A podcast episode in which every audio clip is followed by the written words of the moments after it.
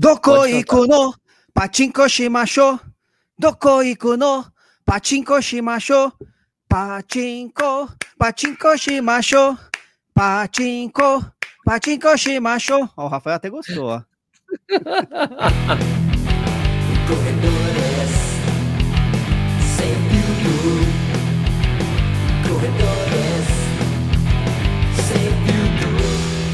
Está começando mais um podcast Corredores Sem Filtro. Meu nome é Sérgio Rocha.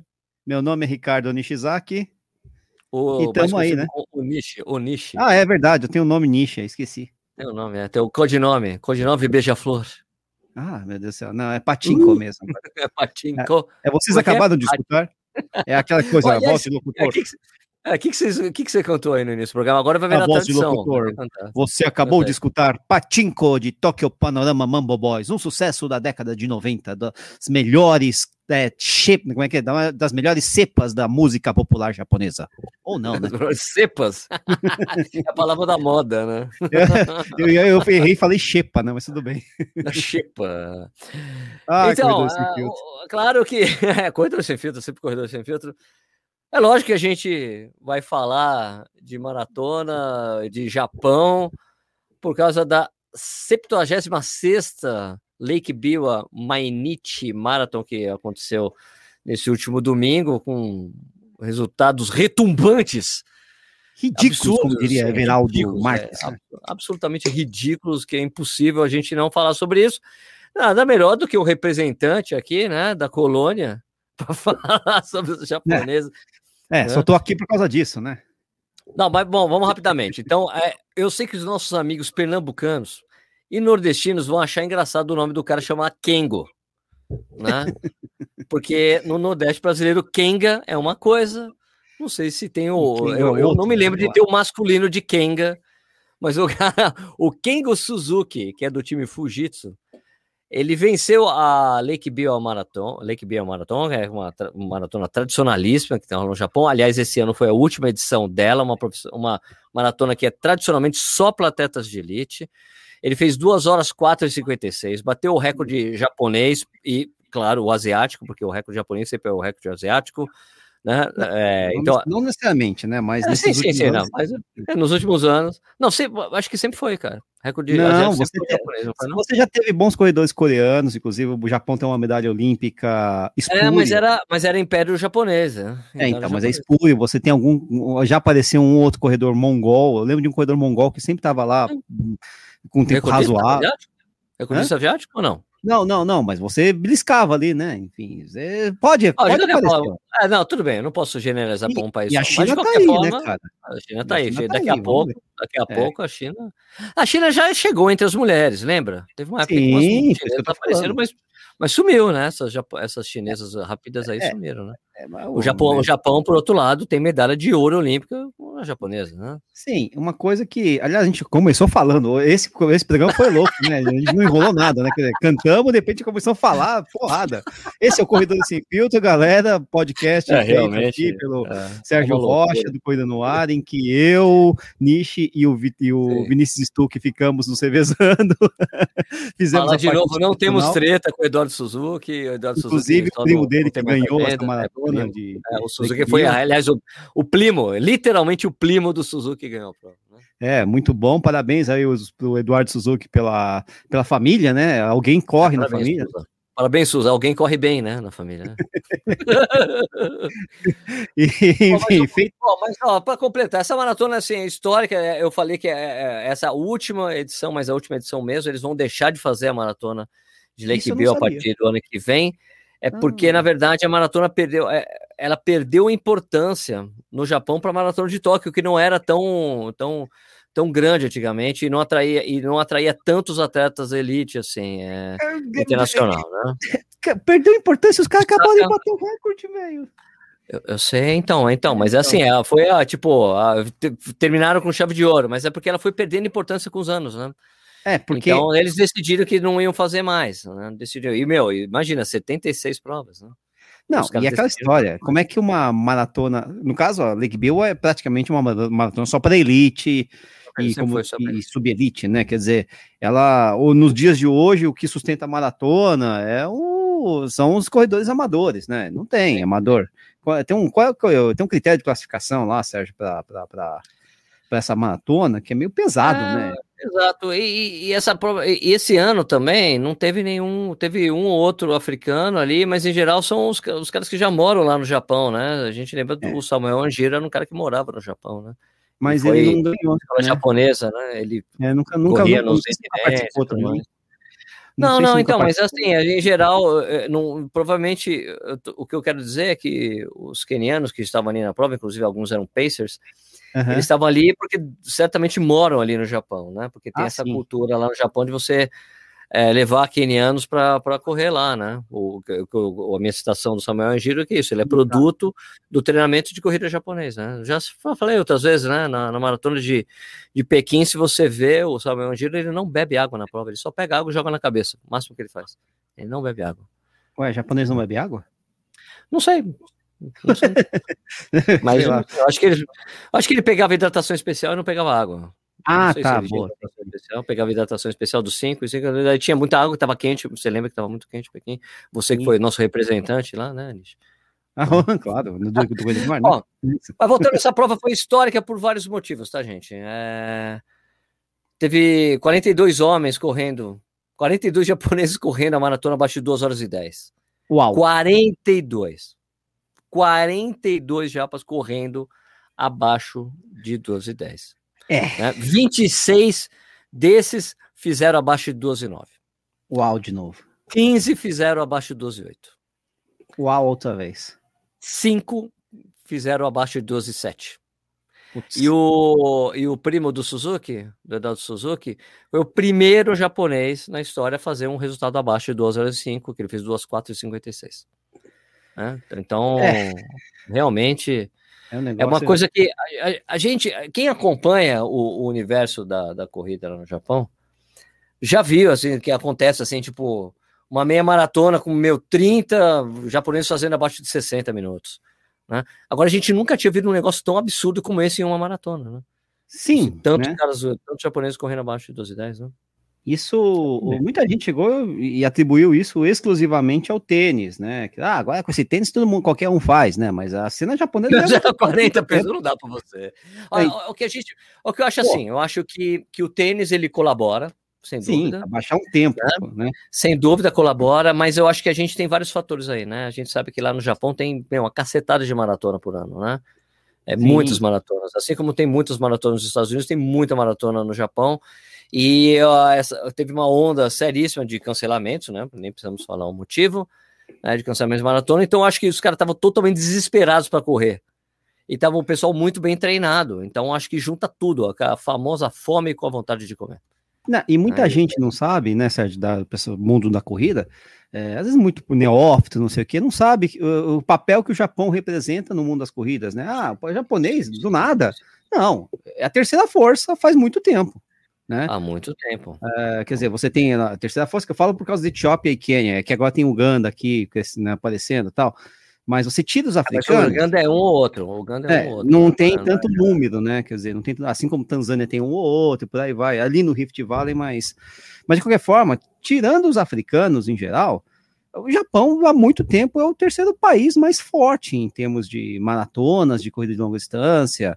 É, houve uma época que o Marrocos tinha grandes corredores também, hoje não tem tantos assim, mas é, o Japão, e os Estados Unidos também, que é um, lógico, é um centro formador de muita gente, mas o Japão é mais forte que todos esses, cara. O Japão Vamos citar essa sua força, vamos citar essa força que você está falando. A gente tem a coisa histórica que você mesmo já citou, de 1936, né? Uma medalha de ouro e bronze, que É, na verdade eram dois coreanos, né? Que, Essa que faziam parte, o que para quem não lembra dessa parte histórica, né? Um pouco antes da Segunda Guerra Mundial, ali o, o Japão invadiu a Coreia e ficou fazendo parte do Império Japonês. Então, os dois representantes japoneses, na verdade, eram coreanos. Então, foi dois coreanos, primeira e terceira colocação. Depois, isso só no masculino, tá? Daí, em 1964, o Koishiki Tsubaraya foi medalha de bronze. E no México, o Kenji Kirimiara foi medalha de prata. Né? E depois, Sim. 92, o Koichi Morishita, medalha de prata na maratona. Então você vê que os caras têm, têm esse histórico enorme, né? Não, É, entre as mulheres, vamos lá. É, a gente tem a Yuki Amori, sendo a medalha de bronze em 96 Atlanta e 92 eh, em Barcelona, a Yuki Amori repetiu a medalha, foi medalha de prata. Né, nas E a- Olimpíadas, na a. Mizuko, é, como é que é a Mizuko Noguchi também? Tem muita gente forte, cara. Tem Ah, ela- sim, sim. Isso a gente está falando, isso a gente está falando de Olimpíadas, né? Mas a Isso. gente já teve é, recordista mundial japonesa, que é a primeira mulher japonesa, a primeira mulher do mundo a fazer um resultado abaixo de 2 horas e 20 foi uma japonesa. O problema foi que na maratona seguinte a coreana foi lá, a, a foi lá e bateu o recorde dela, mas ela foi a primeira mulher a fazer abaixo de 2 horas e 10. Quer ver? Eu vou até encontrar aqui esse resultado. É, não, dá pra ver. a- a- na- quando você vai ver a progressão de recordes mundiais na maratona, por exemplo, você vai achar todos esses dados.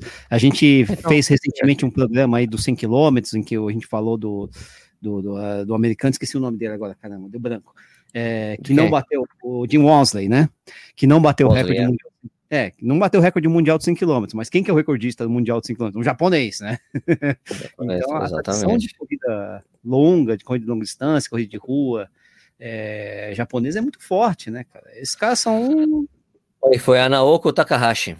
Naoko Ela Takahashi. fez, é, ela fez 2:19:46. Então, assim, foi tipo a, a, a frustração foi assim. Ela fez em. Não, aqui, assim, é, peraí, cadê? Fugiu. Aqui, ó. Ela fez é, duas. Olha só, olha só. Ela fez 2:19:46. Foi a primeira mulher a fazer abaixo de 12:20. Ela fez em Berlim no dia 30 de setembro. tá? Uma semana depois, Caterina Nebdereba do Quênia fez 2,1847. Ela foi recordista mundial por um mês, por nem um mês, foi uma semana. nossa, a Endereba foi uma baita de uma Ah. atleta super conhecida, né? Sim, mas É. também durou pouco, porque depois, um ano depois, a Paula de Redcliffe fez o 12,17. E aí, Né? é, e E, aí ela bateu. e- e depois, no ano seguinte, ela fez os 12,15, que ficou durante anos como recorde mundial. né, Ah. é. Mas é uma, é uma longa história aí de, de- de maratonistas japoneses. Sim, é, a gente também tem recordistas, tivemos recordistas mundiais de maratona japonesa. Vamos lá, aqui. Opa, Então, a gente só está contribuindo para as pessoas entenderem como é importante essa coisa para eles, né? É. O Fusashiri Suzuki, olha lá, Vai, ó, ó, esse deve ser, não, deve ser tio, vai. e vai. Em, em 1935 foi o primeiro cara fez o recorde mundial 2:27:49. Uhum. Depois o Yusu Ikenaka, em, em abril de 35, né? Um mês depois fez 2:26:44. Aham. Ah, daí tem o, o Sun Yonbuk da Coreia, né? Tipo ali, aí era 47, ah não, já tinha acabado a coisa toda. Não, é Daí a o gente tem. O Turo Tiresawa fez 2:15:15, recorde mundial na época, em pronúncia 63. Depois tem o Morio Shige- Shigematsu, em 65, fez 12:12, redondo. Isso Uhum. daí, depois veio o Derek Clayton, acabou com a brincadeira e foi o primeiro cara a fazer do abaixo de 12:10, né? Foi, foi uma, aí foi o Declan, foi uma paulada, né? Que baixou dois minutos. Mas, mas a gente tem também o, o, o Shigeru So, Shigeru. Shigeru, Shigeru, Shigeru So 295 em 5 de fevereiro de 78, bateu o recorde mundial também. Os japoneses tiveram recordes, vários recordes mundiais de maratona, meu amigo. Não, sim. eu- ne- ne- nessa época, eles competiam, né? Quer dizer, a, a principal era, era Japão contra é, o Reino Unido, contra os Estados Unidos. Havia muitos eu- europeus e os Estados Unidos, essas coisas todas. Havia, era, uma, era mais pulverizado, né? Aí o que aconteceu é que os europeus ficaram um pouco para trás, né? No final das contas. É, apareceu, lógico, os marroquinos, apareceram os, os, os africanos, né? Começaram a vir muito forte, né? E aí, só que o Japão continua ali beliscando, né, cara? Ó, você vê nessa, vê nessa coisa de recorde mundial, você sabe que o último, vamos assim, o último, o último atleta Hum, que não tinha sangue africano, que, que bateu o recorde mundial, foi o Carlos Lopes. Do Sim, 7 12. sim. Porque se você for o Ronaldo da Costa, Ele tem sangue africano. não é brasileiro, mas é sangue. Então, então, possível. Não então dá daí pra... o resto, o resto é tudo sangue africano. Etiópia, Brasil, Marrocos, o Khalid Kawauchi, quando bateu, era É, marroquino Canucho, ainda. Kawaguchi é japonês. Não, não, canal. Você tá muito nipônico. influenciado, tô influenciado, tô influenciado. Né? O Khalid, ele bateu o recorde de primeiro mundial como marroquino e depois como americano, então aí não vale, né? Não, aí é, né? Não E assim, vale isso. sangue africano, africano. Então, Ronaldo da Costa. Então, o último é, cara que não veio, que não tinha nada, não tinha nenhum resquício de sangue africano, a não ser que aqueles trabalhos de que o pessoal faz com DNA para procurar ascendência, Ah, encontra alguma coisa no Carlos Lopes sangue africano. Mas antes dele teve o Steve Jones, teve o Robert de Castella, antes foi antes da, É, a- do- dos africanos invadirem a coisa, ó, porque você teve ó, na- ó, Austrália, ó, tem então, o japonês, depois australiano, australiano, britânico, britânico, japonês, holandês, australiano, britânico, português, aí Etiópia, Brasil, Marrocos, aí na- Estados Unidos, o Khalid, mas aí já como naturalizado, depois Quenian, Quênia, Etiópia, Etiópia, Quênia, Quênia, Quênia, Quênia. Ah, e a sensação que a gente tem é que os europeus em geral, né, quer dizer, os europeus, os americanos, meio que ficaram travados nesse 2 e 7, 12 e 6, né? É, tem um resultado excepcional do Ryan Hall, mas aí não conta, né, lá de Em Boston. Mas parece que eles ficaram travados nessa, nessa casa de 2,7, 2,8, né, cara? Não, não, não aparece, vai um, vai outro. Peraí, peraí, ô, peraí, então tem, tem 12,6, tem uns 12,6 do Galen Hoop. Galen Hoop tem Você, Galen 12,6. Group, então, mas é, é, é- é- você você vê que é uma exceção? O Victor Rotlin fez 2 e 7 uma época, o Galen Group fez 2 e Isso, 6. cara, no- nossa, cara, o Vitor Roy, o suíço, né? Você, é, você vai ter, eu não sei como é que vão ser os Ingebrigtsen lá, os noruegueses, se um dia eles forem, Eu mas acho que esses aí vão dar bastante trabalho quando fizer essa transição, viu, cara? mas quando forem, não, não foram ainda, né?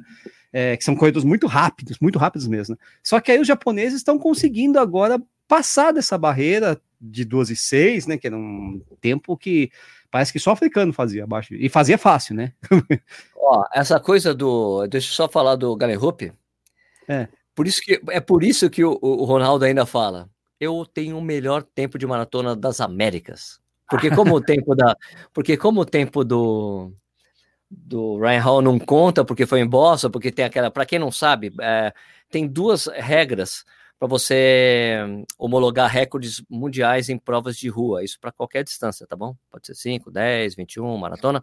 Assim, a, a diferença da largada para a chegada não pode ser maior que 50%, né? Para você, daí você assegura que o, que o percurso tem. Pode acontecer de ter vento a favor e vento contra, porque essa coisa do vento não, não, é, não é considerada em provas de rua, então eles fizeram essa coisa, ó, não pode ser muito louco, porque não pode ser muito distante, porque a prova pode ser uma reta e ter vento a favor e você é beneficiado o tempo todo. Só se você faz um circuito, um circuito, você tem que meio que ficar rodando em torno do negócio, você garante que você vai ter vento a favor e contra. É mais ou menos essa, esse é o sentido da coisa.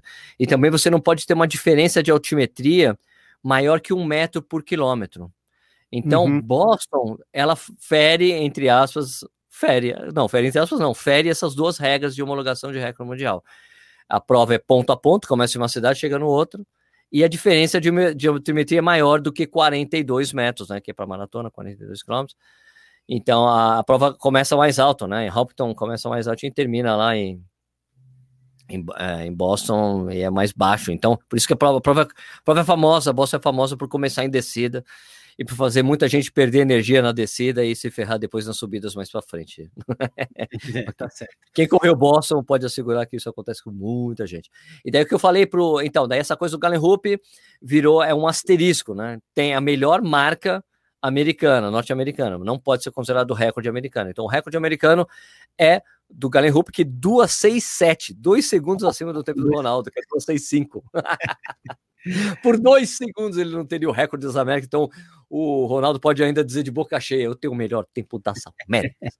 Mas você tem razão, sim. Né? É, eu acho que tem meio que esse bloqueio aí dos, dos atletas não conseguirem quebrar essa barreira aí do 12 e 6. É, dizer- você tem o Julian Wanders também, que pode, sei lá, não sei, um dia. Eu tava vendo aqui os recordes europeus. O, o recorde europeu, na verdade, é do Kankigen Osbilen, da Turquia.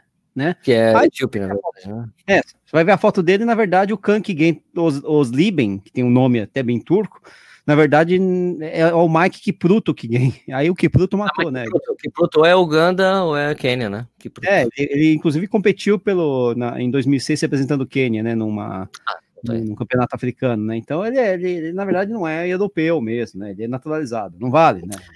Agora, só para citar, só para situar esse- esses caras que você citou aí, os, os Ingebrigtsen, Ingebrigtsen, e também tem o Sondre, e também tem o Sodremoen, né? Que são os noruegueses, né? Sim. Os Ingebrigtsen é uma família, né? Então são irmãos e tem irmãos, irmãs, uma galera. treinada pelo pai, né? Treina todos, toda a garotada lá e os caras correm muito e tem e, e é legal porque o principalmente o Jacob, que é o menino prodígio deles aí, que bateu o recorde dos irmãos, é o cara que tá em, em uma ascensão, ele é o ele ele é um cara que consegue correr os 1500 com os africanos e ficar disputando a prova. Ele Sim. só não tem o, o famoso final kick, ele não consegue, ele não tem sprint final. ele Então, tem você vê que ele consegue correr muito rápido, consegue com os caras, só que chega no final, os caras vão embora, né? Que é uma característica. Os africanos Forçar, forçar, isso. caras morrerem, né? Ele- Ele, mas assim, mas o legal de ver o você vê que ele dá tudo que ele tem na prova. Sim. Ele chega e ele morre, ele vai pro chão, passa mal, né? Porque assim, porque ele, ele é o cara, ele, ele é muito como o Joaquim Cruz, né? O cara, vou pra frente e vou ganhar. Se eu tiver que ganhar no sprint, eu vou perder. então, melhor. Eu, eu gosto. O Rudish era isso. Eu vou pra frente e vou ganhar. Né? Ele tem essa coisa de ser front runner e tentar controlar o ataque das pessoas, né? Mas Sim. o, o Jacob, você vê que ainda você vê que fal- quando ele vai disputar com os africanos, falta isso. Contra os outros europeus, americanos, ele, ele sobra. Né? É, Porque é um cara muito bom, antes, muito né? talentoso. É, ele é sabe muito forte, os caras já ficam quebrados. Mesmo que o cara tenha um sprint melhor que o dele, ele, ele já deixou tudo quebrado no chão. Mas a diferença entre os dois, isso que a gente tá falando, das famílias, a família, eles treinam na Noruega, eles fazem isso. O Sondremoen é um cara que Uhum. treina no Quênia, ele é um dos caras que falou, meu, se eu quero ser o melhor, vou correr com os melhores. Ele fez isso. O Julian Wanders, que é um franco-suíço, né? É, ele também fez isso, assim como os, tinha os irmãos Robertson, né? que Meio que sumidos, estão meio que sumidos, né? É verdade. Robertson neozelandeses que foram um dos primeiros a desbravar essa coisa. Eu vou morar lá. Não é que eu vou fazer o. Porque o que era muito comum era, era os caras fazendo temporadas. Ah, vamos lá, vamos treinar um pouco e volta. Ele disse, "Ah, né? não, eu vou mudar e vou ficar, eu vou mudar para cá e vou ficar morando aqui. Né, para treinar com os caras. Mas a- sabe que você tava falando esse negócio? Eu achei legal. Não, os caras vão morar no Quênia pra correr com os melhores, treinar lá, tá, não sei o quê. E aí eu lembrei do vai. que você falou, é, lembrei do que você falou no começo do programa. É, mas e aí? E os quenianos que saem de lá e vão morar no Japão? que tem isso, né? É. Eles fazem o Pois é. caminho oposto, né? Quer dizer, e o. e, pô, a tradição, não é a é o tradição. Andira, É, né? pô? A tradição diz que, que foram os italianos que descobriram esse talento incrível dos quenianos e começaram a treinar os quenianos com a escola italiana de treinamento, né? O Canova é meio que isso, né? Esse é recente, né? Esse, não, ah, mas então, mas é mesmo assim, mas é isso, mas foram os italianos que começaram a ir lá e começar a lapidar os diamantes, né? isso. E isso que tem, isso que a gente conhece aí, né? tem um Etiópia histórico, na verdade, dos etíopes, do Bikila e dos suecos, né? Aquele treinador sueco dele Sim. lá, que é sueco-finlandês, né? Que descobriu o Bikila. E não é só o Bikila, né? Tinha o, o. Qual é, o nome do cara lá? O Putz, Mamo esqueci. Wilde. Mumble World, Mumble World. Mamu disso, né? Tinha uns, uma força etíope lá que veio para quebrar isso na década de 60, né? Da Maratona de Roma, né? Depois é, Duas maratonas, né? Bicampeão olímpico, né? exatamente. Mas, isso é, mas assim, esse negócio meio que deu uma parada, né? Depois do, do- do- dos, três, dos três títulos, né? Do, que aí o Mamu Wilde ganhou, acho que México, né, se não me engano. Se não me engano, Isso. foi. é. E aí meio que parou os quenianos que, na verdade, naquela época corriam provas mais curtas, né? É, eram corredores de 400, 800, Que né? que pequeno. Keinou. O, o pai do Rudisha foi medalhista olímpico nessa, nessa época aí, de 4 por 400, negócio assim, sabe? E esqueci o nome do pai do Rudisha, mas era Rudisha também, né? E, e aí depois, eu lembro na época do Joaquim Cruz, por exemplo, na, época- na época da- da- da- das Olimpíadas de Los Angeles, que, enfim, o Joaquim Cruz perdeu, por exemplo, a medalha de 88 pro, esqueci o nome do cara, do Poireng, Poireng, do, do pequeniano. Eles iam nas provas mais curtas. Depois que foram começar a se destacar nas mais longas, né? Foram descobrindo esse talento. Aí, tudo, né? Não, nunca é o, o, o velocista total, né? Embora o 4x400 do Kenya tenha essa medalha olímpica aí já na década de 60, né? Ou 70, não sei direito. Mas aí os caras vieram com tudo mesmo pro longo, né? Né? Pra, pra maratona, pra meia, pros 10K, enfim, né? São as provas de fundo mesmo tradicionais do atletismo. Sabe o que eu É. falei com o Paulo? É, Hum. Paulo Roberto de Almeida Paulo? Ele tava dando risada mim, mandando mensagem assim. É. Porque ele falou: Meu, olha! Aquele jeito, Paulo. Ô Sérgio, olha, Eu, o Kipchoge vai ter que correr muito lá na Olimpíada, viu? Isso, Os que não estão na Olimpíada estão correndo assim, imagina lá no jogo. Adoro, As análises do Paulo são as melhores. As melhores. É, os Não, caras ele- meu, os caras fizeram duas. Meu, o cara fez duas quatro alto, pelo amor de Deus. E, e ainda mais teve uma característica da prova muito bacana. Que no último posto de hidratação, do 5, ele é tipo, lá no terceiro, ele olhou, tipo, ele tipo, quando os caras foram buscar, o cara, ele foi embora. Ele falou, não vou pegar e vou embora. Não vou perder tempo aqui, não. Não, não, e pegou, acelerou, e os caras ficaram para trás e já era. E, e a coisa divertida, que eu achei mais legal do final, de assistir o final da prova, É. eu vou ver o Suzuki, meu, o cara chegando com um puta sorrisão, feliz da vida, assim, uma coisa rara de você ver. Porque, em geral, você, quem acompanha bastante esporte, assim, e principalmente os japoneses, o japonês tem essa característica muito de eu vou dar tudo que eu tiver, e o, o cara chega morto no final. Correndo. Ele chega- o cara chegou com um puta sorrisão, terminou, ficou assim, com um puta sorriso enorme, assim. Eu Falei, porra, que sensacional. Sobrando, hein? Adorei essa Cara, tá história. Eu acho que ele só não ficou tão feliz, né? Porque você É. sabe que aquele incentivo das empresas japonesas É. para se bater o recorde é, japonês da maratona só valia para antes dos trials, né? antes de, de terminar as Ah, vagas olímpicas. Então ele não vai ganhar os famosos 10 milhões de ienes, né? O equivalente a aproximadamente um milhão de dólares. É. Ah, aliás, você falou em marcas japonesas, tá? esse talvez seja um outro exemplo de como é forte o esporte no Japão. A gente fala sempre, o programa passado foi em homenagem à minha bisavó, a Mizuno, né? Quer dizer, é uma marca japonesa também. Né? Não foi, foi para minha bisavó, não foi para a marca, né? A gente sabe isso. Mas, enfim, o fato é que foi uma marca japonesa, assim como a ASICS, né? Que vem da Tiger, que na verdade a Tiger também foi a, entre aspas, mãe do- da Nike, pessoal dá uma lidinha no livro, você vai entender mais ou menos o que aconteceu com a Blue Ribbon Sports, né, não sei o quê. É uma coisa muito louca, né? Mas assim, os caras também têm há muito Só um tempo. detalhe, só um detalhe. Gente, ouve isso aí, ó, que ele falou. Blue Ribbon Sports. A abreviação de Blue Ribbon Sports está até hoje nos tênis da Nike, que aí já tá o solado preto. Você sempre vai lá, BRS 100, BRS 1000. Que é isso, Blue Ribbon Sports. Só um É, detalhe. é o- E aí. É, e a gente não vai dar spoiler, se bem que isso aí não é spoiler, porque é história, né? Mas enfim, é a origem da Nike, né? Os caras, da, o. Putz, qual é o nome do cara lá que começou, né? O Phil Knight. O Phil Knight, né? É, Phil Knight. Ele- não, ele foi, atleta, foi atleta do Bill Barman, ele não se dava bem com o Bill Barman, sabia? É. sabia como. Ele só tirava sarro do Phil Knight. Mas depois viu que o bicho era. Foi um excelente Não, sócio, Um, um ótimo cara, um negócio negócio. sensacional, né?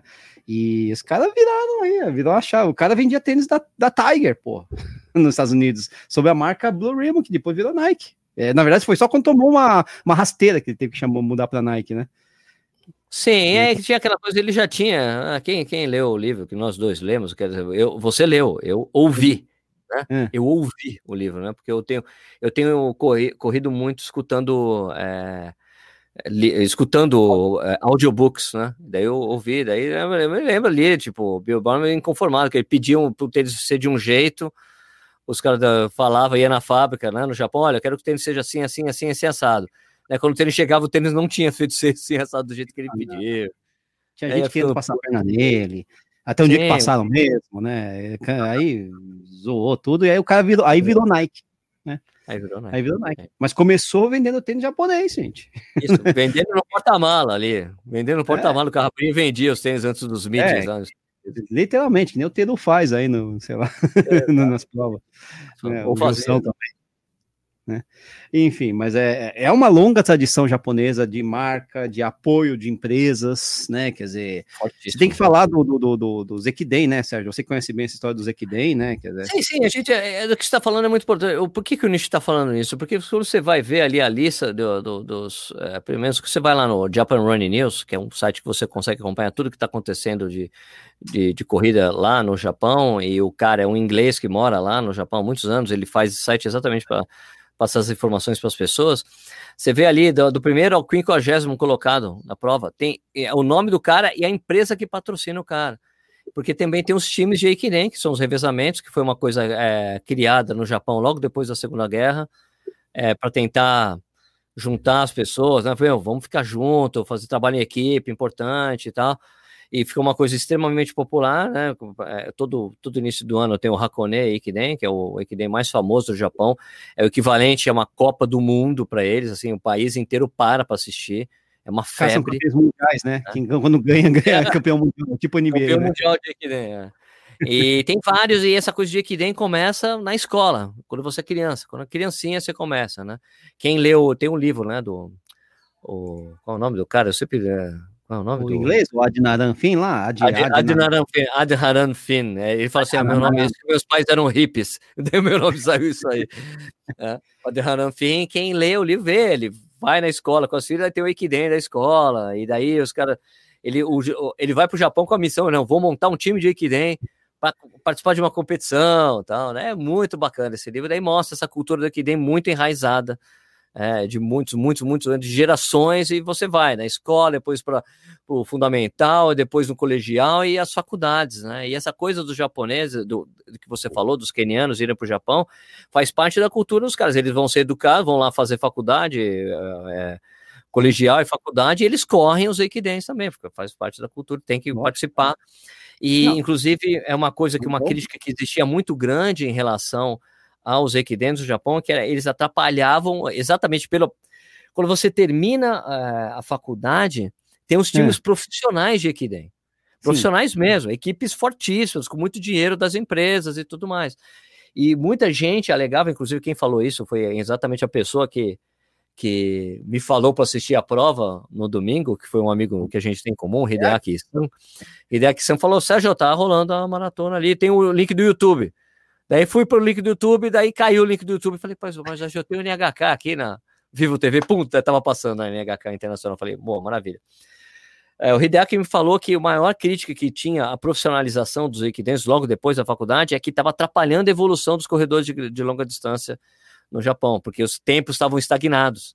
Ah, Fazia o recorde, o, o recorde asiático que foi é, batido dois anos, dois anos, há dois, há três anos atrás, fazia, eu, o recorde passava de 10 anos que estava ali o mesmo. Né? Então, a- o, as o que, que aconteceu? A Federação Japonesa se juntou com empresas do Japão. Falou, escuta, vamos tentar incentivar os caras a tentar bater o recorde asiático, porque a gente vai ter a maratona de Tóquio, a gente quer que os nossos representantes tenham chance de medalha, porque do jeito que tá, a gente não vai conseguir voltar a ter uma medalha olímpica. Vamos incentivar, o que a gente vai fazer? Vamos fazer uma bolsa aí. Quem bater o recorde vai ganhar 10 milhões de ienes, que é o equivalente a quase um milhão de dólares. E é grana, né? dois caras fizeram isso. Dois caras bateram o recorde. Teve o. Teve o, o, o, o- Era o Barata, né? Era o Barata? Arata, não sei o que lá, Arata, esqueci o nome Ai. do cara. Primeiro na maratona de Tóquio mesmo, ele bateu. Isso. E o outro eu lembro porque é um nome inesquecível. É. Né? Bateu em Chicago, o Suguro Sako. Ah, Seguro Sako, Seguro Sako que tava aí, tava na prova, não? Seguro. É, e foi, foi em que, que lugar que ele pegou? Que eu, eu também não sei a classificação de todo mundo. Ah, ele ficou bem atrás. Tá. Ele não tava. Mas enfim, é, é um negócio, é um negócio de louco, né? No final das contas, o, o que os, os- enfim, toda existe, existe então, na verdade, toda uma estrutura, toda uma máquina que movimenta a formação de corredores é, japoneses, né? É, é, não é que nem no. Brasil, a gente descobre ao acaso os corredores aqui. Existe uma máquina que também que, fomenta e que faz com que seja favorável a descoberta de grandes corredores na- nos Estados Unidos, né? É, e por aí vai. No Quênia, na Etiópia, isso aí vira uma, quase uma questão de sobrevivência, né? No fundo, e acabou sendo criada uma estrutura ainda que bem diferente, bem mais precária, né? No sentido de, enfim, o cara corre, vem treinar com a gente, mas isso acontece lá na, na, na África, né? É, as coisas não acontecem por acaso. Pra você descobrir um, um grande atleta, né? É, Quer dizer, não, não acontece por acaso, acontece por acaso no Brasil, né? Mas é, fora, você, não, não tem, não é um acaso que fez com que os, a gente tivesse 42 japoneses correndo essa enormidade aí, um tempo que brasileiro não faz faz muito tempo, né? É um Exato. negócio de louco, né? Não, a cultura de pista, de correr em pista, né? A- a- a- Sim, é muito forte também, né? sim, não, e, os, os japoneses são, é engraçado, porque aí o, é aquela história, talvez o que o- o- os japoneses não tenham ah, geneticamente falando, né, que aí, putz, né, não dá nem para falar, os africanos têm, um, né, têm uma vantagem, tem uma coisa genética muito forte. O que talvez os japoneses não tenham geneticamente falando, eles têm de, sei lá, de esforço, né? De, porque talvez né? Honra, né? Aquela coisa do samurai, sei lá. O, cacete, mas tem, os caras são disciplina, os caras são realmente disciplinados. É, é uma coisa impressionante, né? E just, junta isso com essa esse incentivo, essa estrutura de você poder competir, de você poder ganhar coisas sendo um grande corredor, putz, ajuda pra caramba mesmo, né? É, a gente fala aqui que no Brasil, às vezes o cara é. O cara tem até talento, mas, pô, o cara tem talento, mas o que, que adianta o cara ser corredor se né, ele não vai participar de uma provinha aqui, outra ali, premiação baixa, não sei o quê Equipe. não tem equipe, né? então o cara abandona o atletismo, ou então o cara, sei lá, vai jogar futebol, acaba virando um mirandinha da vida aí, sei lá, coisa do tipo, né? E no Japão não, você tem inclusive de todas as é, classes do atletismo, né? A equipe de 4 por 100, 4 por 100 metros, né? Que são velocistas, é, equipe japonesa é muito forte, é muito forte, né? Também não tem nada de genético ali, né? Os caras não são É aqueles. esforço puro. Ali é, é muita E disciplina, essa coisa, esforço, dedicação e, e, lógico, técnica, né? Porque a passagem de bastão, aquela coisa toda, tal, né? não, o que Então, você fala é, também vai de acordo com aquilo que eu te falei, que a gente tá acostumado a ver os caras chegar na prova e morrer. E pro chão. Não, a gente, a gente fala, só lembrar do Yuki Kaoshi, inclusive estava na Isso. prova, foi o décimo colocado, bateu o recorde pessoal. Aliás, é uma coisa interessantíssima da prova é que os, os, os 13 primeiros colocados da Lake Bio, É. todos bateram o recorde pessoal. Todos. A prova Os tava 13 boa, né, Sérgio? A prova Não, tava mas- boa. Perfeito. Não, quem assistiu a prova era uma coisa enlouquecedora, porque você via assim, o primeiro grupo, você via, o Uhum. primeiro grupo tava lá com uns, uns 5, tipo 10, 15 pessoas. O segundo grupo tinha uns 40 corredores. Olha, cara, como assim? Os caras estão correndo nesse gás, os caras correndo bem. Isso é- e, aliás, é uma coisa que, que eu sempre fico espantadíssimo é, com a transmissão. Eu não entendo porra nenhuma de japonês. Zero. No máximo um arigatô. O, o o cara fala gambaré, eu sei o que é o gambaré, mas o cara não vai falar gambaré, né? Na- na- sei lá, vai falar Nihon. Aí eu sei que é Nihon, né? Sei lá. Mas eu não entendo nada. Mas, cara, a transmissão é de uma precisão aquela coisa, porque assim, imagina, sabe, ali, aquela, aquela cacetada de gente correndo. O câmera foca em um cara, assim, mostra lá o número do cara, 44, vem pra tela assim, 44, corredor tal, melhor tempo de maratona tal, tem tantos anos, pesa tanto. Fala, cara, que absurdo! e daí vai mais pra frente, foca em outro corredor. Daí, pum, daí lá, o nome do cara, idade, melhor tempo pessoal, não sei o que lá. Ah, tá debutando, primeira maratona dele, não sei o que lá. E de repente vira aquela tela com o cara, vira um pipe, vira pequenininha e vira uma entrevista com o cara antes da prova. Eu falei, cara, que insano! E outra coisa que eu achei fantástica, cara, da transmissão, porque os caras são muito, mas os japoneses, assim, são anos-luz de qualquer maratona que, que você pode assistir no Ocidente, cara. É. Né? Prova tipo Major. não sei o quê. Ninguém chega na, na qualidade da transmissão dos caras. Porque eles ficam mostrando, assim, ó, sabe, sabe uma coisa que a gente está acostumado? É você ver a parcial do quilômetro. Eh, Dificilmente mostra as parciais dos quilômetros quando você está assistindo prova normal. Certo, Nova é. York. Mas você não vê É. a parcial. Aí, Ah, passaram para tanto, ó, passaram os 10 quilômetros. Ah, 10 quilômetros passaram para 31. Daí você, tá bom, peraí, 31 deve ser é 3 e 1 quilômetro. Você fica fazendo conta. Sim. né? Ah, passaram 15, e daí você tem que ir no site da prova para ficar vendo as passagens de 5, para você precisar o ritmo e ficar calculando. Olha, uma previsão de tanto tempo. Cara, os caras, ô, ô, Nishi, quando, quando o cara virou um quilômetro, eles mostram as parciais dos cinco últimos quilômetros concatenada. Ó, quilômetro, quilômetro 25, 2,57, quilômetro 26, 2,52, quilômetro. Você fala, cara, como é que pode? Os caras dão todas as informações que você quer saber, tá lá. E Essa mostra assim, previsão. E quando tá no primeiro, mostra lá o cara, pum. Esse cara aqui, olha lá, previsão vai dar, meu, duas. é, porque a previsão em nenhum momento colocava 12,5, 12,4 alto. O cara quebrou a, te- quebrou a televisão, entendeu? Porque tava ali, 12,6. Tava assim, a previsão era 12,6 o tempo todo, 12,5 alto, não sei o que lá. Falei, puta, não vai dar recorde. O cara fez isso aí, o, o Kengo Suzuki. O- A previsão, tudo bem, que aí é uma coisa de cálculo, né? É Mas todas essas informações, elas estão lá.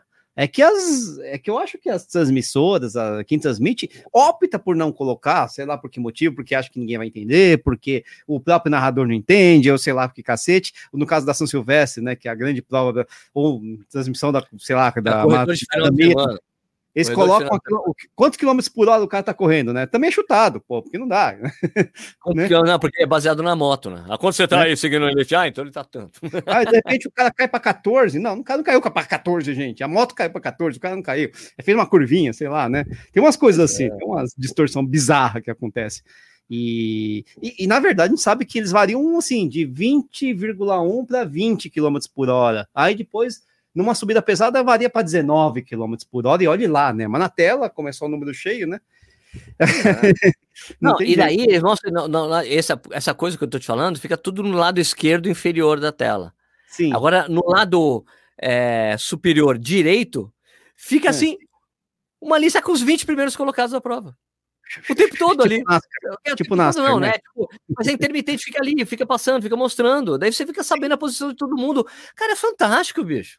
É É, fantástico. gente, Eu não entendo por que os caras não porque os caras não fazem isso com as provas que a gente. Porque, porque assim, quando você vai assistir as grandes provas, como as majors, você quer ver quem você tá assistindo para ver quem vai ganhar a prova.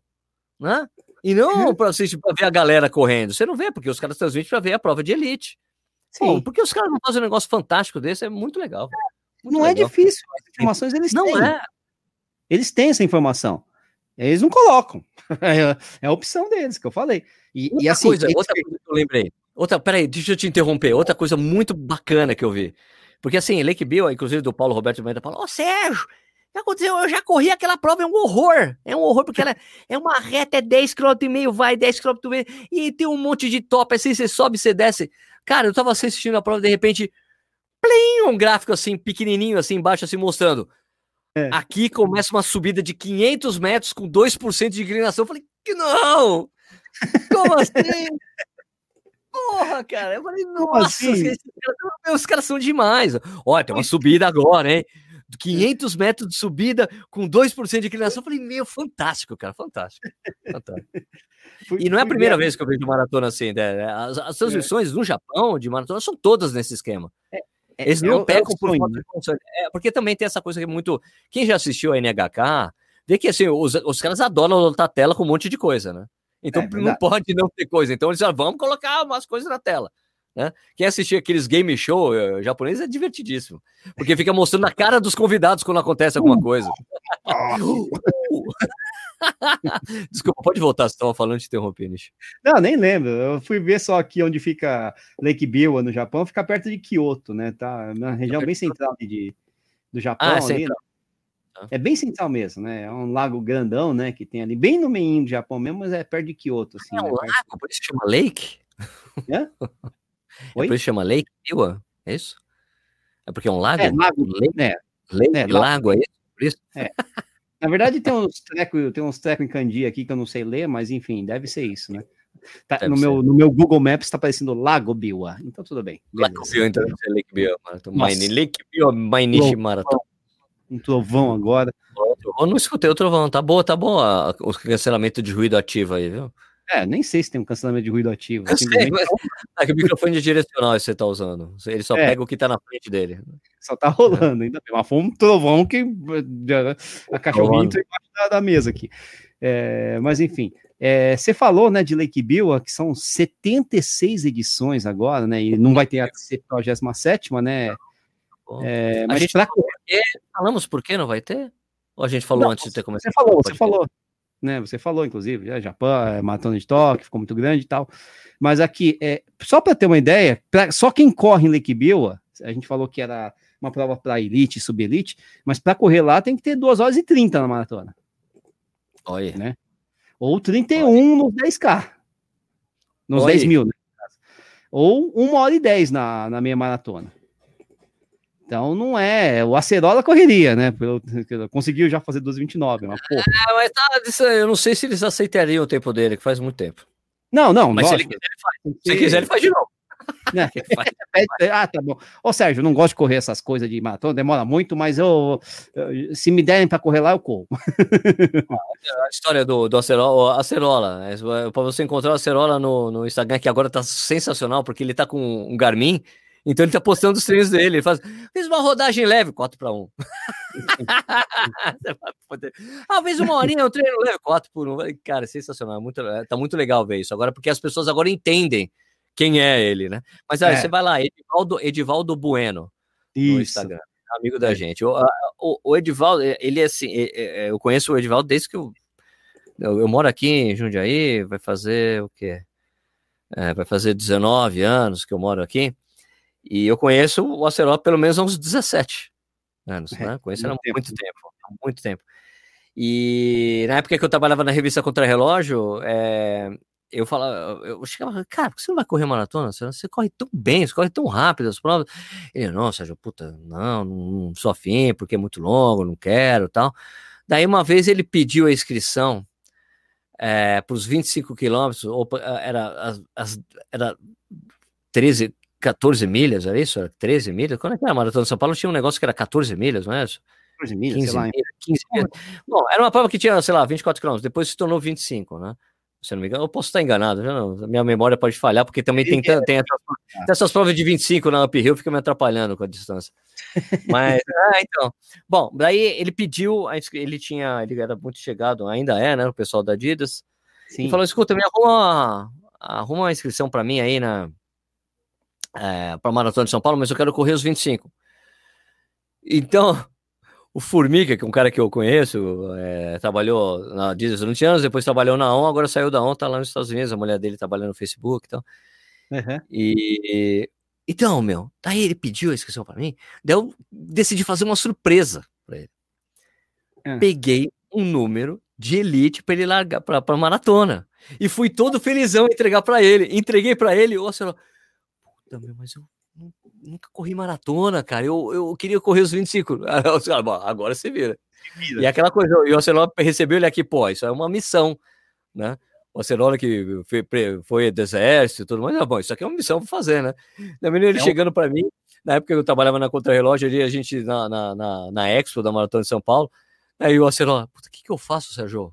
Eu nunca corri maratona, Aí tava eu e o, e o André Savazone, né? Aí eu falei, você, não é tranquilo pra você correr, essa, essa, parte, essa parte é divertidíssima. Não é fácil para você correr a cada 10 quilômetros, você fazer para 40 minutos? Ele, é, tranquilo. Então, faz, faz a prova assim. Pensa em correr cada 10 em 40 minutos. Ele, porra, isso é legal para mim, porque eu consigo deixar minha cabeça boa para isso, né? Eu consigo, Uhum. beleza. Então, 10 quilômetros, 40 minutos, vou, vou, vou assim então. Né? Daí a gente faz, então, você vai passar 40, depois você vai passar 1,20, depois a gente deu as parciais para ele, assim, né? Uhum. Aí tava lá fazendo a cobertura da prova. Chega o final da prova, vem assim, ó. O Celossi meio que mancando ele. Ô, Sérgio, tem que, tem que treinar pra essa prova, Sérgio. tem que ele, volume, ele foi com o volume que ele tinha. Ele não fez um longo sequer. E fez lá, sei lá, fez 12,50. Acho que foi isso. 12,47, 12,50 ou 12,53. Eu não lembro quanto que ele fez, mas foi um negócio louco assim. Eu falei, cara, mas o que aconteceu? Você, você não fez o que a gente combinou? Ia ser mais tranquilo pra ele. Ah, não consegui, né? 4 para 1 é muito, é muito lento para mim. Saí já faz 3h30, 3h40, 4 para 1 não deu. Aí Mas- estourou no final, né? Lógico, né? Eu lembro. Mas, é, mas, aí- mas depois ele fez, ele treinou direitinho, ele conseguiu inscrição para a maratona de Santiago, e Santiago ele fez 2h29. Isso, treinadinho. foi muito legal, né? E Ele é não tem tempo. treinador. Ah, Uma coisa, um detalhe importante é o Acerola não tem treinador. Ele treina eh, da cabeça dele desde muito tempo. Falei, cara, mas se você pegar seu treinador, ele fala, não quero ninguém falando que eu tenho que fazer, Sérgio. Eu gosto de treinar assim mesmo. E ó, dá certo, cara. O cara- o cara corre pra cacete, vai falar o quê pro cara? Nasceu, né, com isso.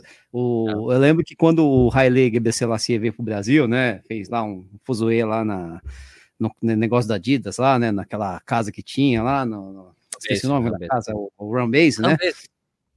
Isso, o, o Haile veio, que daí, aí o Haile fez uma, deu uma corridinha, né, de 6 km, na volta de 6 km na USP, né? E aí foi aquela galera, foi a festa, né? Vamos correr do lado do Haile, não sei o que e tal. Eu lembro que quando ele saiu, já saiu para 4,30, eu corri 100 metros e falei, não, beleza, deixa eu ficar aqui, vou pegar o, cara, o, pe- o pessoal no final. Não, não dá nem para começar, não dá nem, nem para acompanhar, né? Mas eles ficaram nesse ritmo mais lentinho durante um tempão, né? Tem foto da Adriana Pisa com do lado dele, essas coisas todas. Aí chegou uma hora que eu acho que o Haile olhou assim, esses caras tá, né? Começar a acelerar.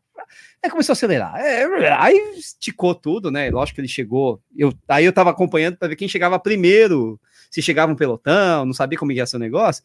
Apareceu lá o Riley sozinho, com os batedores da Adidas, daquela coisa toda, né? Mas sozinho assim, sozinho que você não viu uma viva alma atrás, né? Devia estar. Tá... Ah, esse quilômetrozinho aqui vou dar uma soltada para 12,40 para.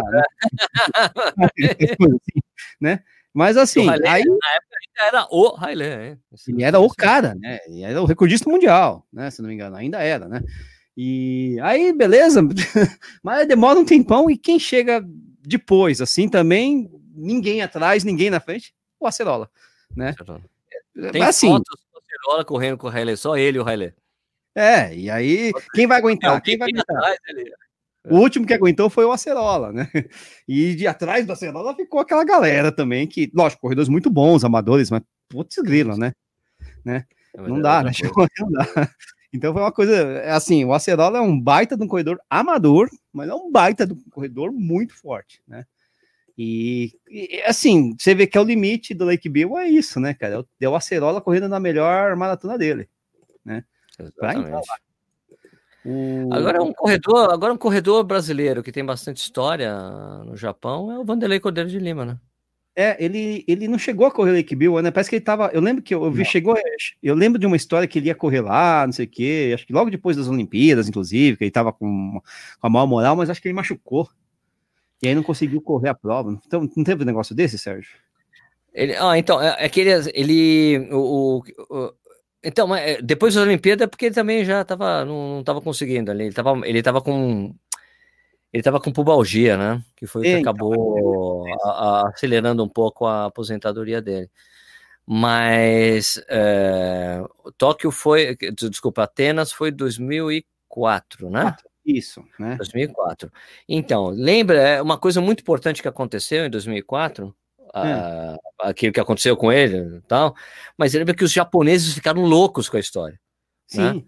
Loucos assim, tipo, cara, que Esse- coisa sensacional, porque o Vanderlei, que- quem acompanhou aquilo, o Vanderlei não deu um pio para o que aconteceu.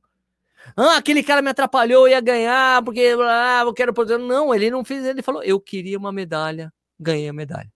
Né? Acho que se ele não tivesse conseguido a medalha, ia ser um horror, né? Agora, consegui, eu, que- eu vim aqui para conseguir uma medalha olímpica, eu tenho uma medalha olímpica. E os japoneses ficaram loucos, malucos com a atitude dele, porque, porra, olha que legal. O cara derrubou, ele levantou, vambora, vambora e não vou ficar, ai, já era. Não, vou lá e consegui uma medalha. Só que a história do, do Vanderlei tem muito a história com o Japão. Eu tenho uma entrevista, tem uma entrevista com ele no, no, no canal, Uhum. em que eu perguntei para ele, cara, o que que, que que tinha lá no Japão que fazia você correr tão bem lá, né?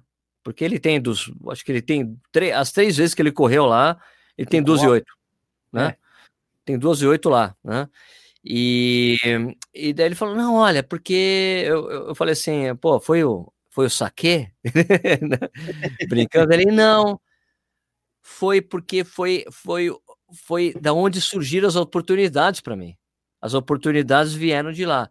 Quando o, o corredor de elite fala que a oportunidade veio de lá, é que foi o pessoal que, que, é, que, que o agente conseguia negociar bem com os japoneses para pagar o cachê, pagar a viagem, pagar o hotel, essa coisa de você receber bem o atleta, passa por tudo isso. Né? Então as chances dele foram todas lá no Japão. Ele teve muita chance de correr lá e, e então, criou uma relação muito especial com o japonês. Ele é muito querido no Japão. Pô, cara, a gente fica falando de, de major, dessas coisas, olha isso aqui, uma major, não sei o que lá. Poxa, a gente, pô, a gente tem o Luiz Antônio, ganhou duas vezes a maratona de Chicago. Cara, o Vanderlei ganhou a maratona de Tóquio. Isso, é, é- é- se eu não me engano, era um Ganhou, outro formato. Ele ganhou, ele ganhou a maratona de Tóquio em 96, foi vice-campeão em 98, foi vice-campeão da maratona Bepuaitá. É um cara que tem uma história grande ali com, com o Japão. Ele foi para Lake Bill, só que ele estava machucado e não correu. Né? Então, é, é um cara que tem essa história dele, profissional, como corredor profissional, de conquistas, se confunde totalmente assim com, com o Japão, porque é uma coisa que é importante pra cacete pra ele, né? Por isso que ele, os caras adoraram ver aquilo. Pô, esse cara já ganhou maratona aqui no Japão. Ele era conhecido, conhecido no Japão, porque essa tem essa coisa, os ídolos, os japoneses nutrem muito essa coisa do ídolo, o cara que ganhou vira um ídolo para eles, né? Sim. Então, principalmente quando é gaijinho ainda, né? Ah, eu, acho que assim, tem um pouco do perfil, né? Quando o cara tem um perfil que se enquadra no perfil japonês, né? Um gaidin que se enquadra no perfil japonês, ou é, ao contrário, um cara muito, muito fora da curva, assim, uma coisa completamente diferente, aí os caras gostam mesmo, né? Aí o cara, e o Vanderlei, com aquele jeito timidão dele, acho que se enquadraria mais na primeira é, hipótese, assim, o Brasil teve muito, sei lá, muito sucesso com jogador de futebol e lutador de MMA, né, e muitos deles Claro. ou eram muito carismáticos ou era muito parecido com o japonês, assim, nesse aspecto de ser mais retraído, mais na deles, né, e, e, e, lógico, tem que apresentar resultado, né, se não apresentar resultado não Ah. adianta. Agora a gente estava vendo também, Nishi, antes de começar, que tem uma lista de, de pessoas, tipo, para mostrar que a, a Lake Bill não é uma maratona qualquer, apesar de ter Não. acontecido essa coisa louca, né? Tem a lista de vencedores na maratona, tem nomes muito nobres, né? Você quer falar aí? Bom, vamos falar, ó, duas vezes, o cara é bicampeão, né, o duas vezes campeão, a Bebe Biquila, só isso, né, Só. Só. O cara vence duas, é, duas maratonas olímpicas em 60 e 64, e depois, no ano seguinte, 61 e 65, ele ganha é, Lake Biwa. Então, é, é só o cara o maior do mundo, talvez o melhor da história, um dos melhores da história, né? Enfim, Como correu lá. amadora, a gente, como amadora, a gente, quando na época amadora, né, não profissional, a gente considera o melhor, o melhor da época, da, da era fechada, digamos assim. né? Aí você vai ter um, o- o- talvez o maior, ou um dos maiores também americanos, que é o Frank Shorter, né? Ganhou lá em 2000, em 73, né? É, no É. ano seguinte, a, a maratona Ah. né, de, de Munique, né? A vitória dele em Munique, em 72. Né? É, sim, é porque assim, é, o Frank Schotter é importante porque ele é, é, são, porque tem- a gente fala da tríade da importância do boom da corrida nos Estados Unidos, é uma tríade, né? A vitória do Frank Shorter em 72 em Munique, a, o surgimento da Nike e o livro do Cooper. Né? Foram três coisas que juntas eh, fizeram que as pessoas americanas começassem a praticar mais corrida, né? Tudo na década de 70, né? Isso. E, e nessa época foi criada a Maratona de Nova York, e por aí vai, né? Sim. Você vai ter toda uma consequência, de, uma, uma cadeia né, de consequências, mas esses caras são os, vamos dizer assim, os pais da coisa toda, né? Não que não tivesse bons uh, maratonistas americanos na época, mas o Sim, Frank mas Short vencer, vencer a Olimpíada, bicho. Vencer a Olimpíada muda o jogo, né? né, ele foi o maior nessa época, foi um cara que realmente chamou muito a atenção, né? É um ídolo até hoje lá nos Estados Unidos. né? Aliás, você já leu, sabe um pouco da história dele? Sim, é coisa, inclusive de abuso, né? É uma coisa meio forte até. Né? Abuso, abuso quando a gente fala de violência física mesmo. Violência, né? né? Não, não é, não é era sexual. espancado, era, era- ele, ele, ele e ah, ele tinha duas irmãs, né? Acho que não me engano. Eles eram Uhum. espancados, espancados pelos, pelo pai praticamente todo dia. E o pai dele era o médico da cidade, Isso. Era uma pessoa acima de qualquer suspeita. Nunca ninguém acreditaria. Porque era um cara assim, você ligava, o Short, eu preciso de você aqui, aconteceu um acidente, o pai dele saiu imediatamente. Era um cara super querido na cidade, só que dentro de casa ele era uma pessoa terrível, assim. né? Terrível. É, e aí já viu, né? É é complicado. Mas enfim, Frank Shorter, um baita de um cara aí, que foi também campeão da, da Lake Biwa. É, Sim. outros cara, outro cara conhecido, muito conhecido, talvez não no Brasil, mas no mundo da corrida certamente é muito conhecido, é o Martin Fiss, né? Mas eu É, fiz três- espanhol. três campeões, né? te- Campeão mundial, é, três vezes campeão de Lake Biwa. É, ele, tá, ele tá com 60 e poucos anos hoje, tá, continua batendo o recorde da faixa etária, né, Sérgio?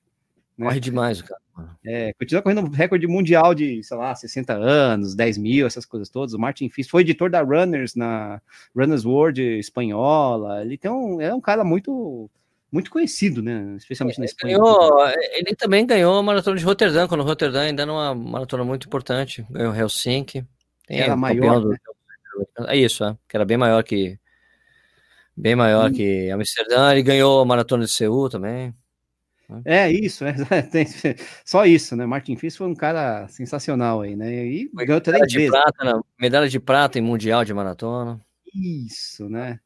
Tem uma baita de, uma, de, um, de um currículo, né? Carreira É, enorme. É, mas é um cara grandão, grandão mesmo, na história da, da corrida, é um cara Sim. grandão mesmo. Pouco até conhecido no Brasil, mas é um cara absurdamente um tremendo atleta.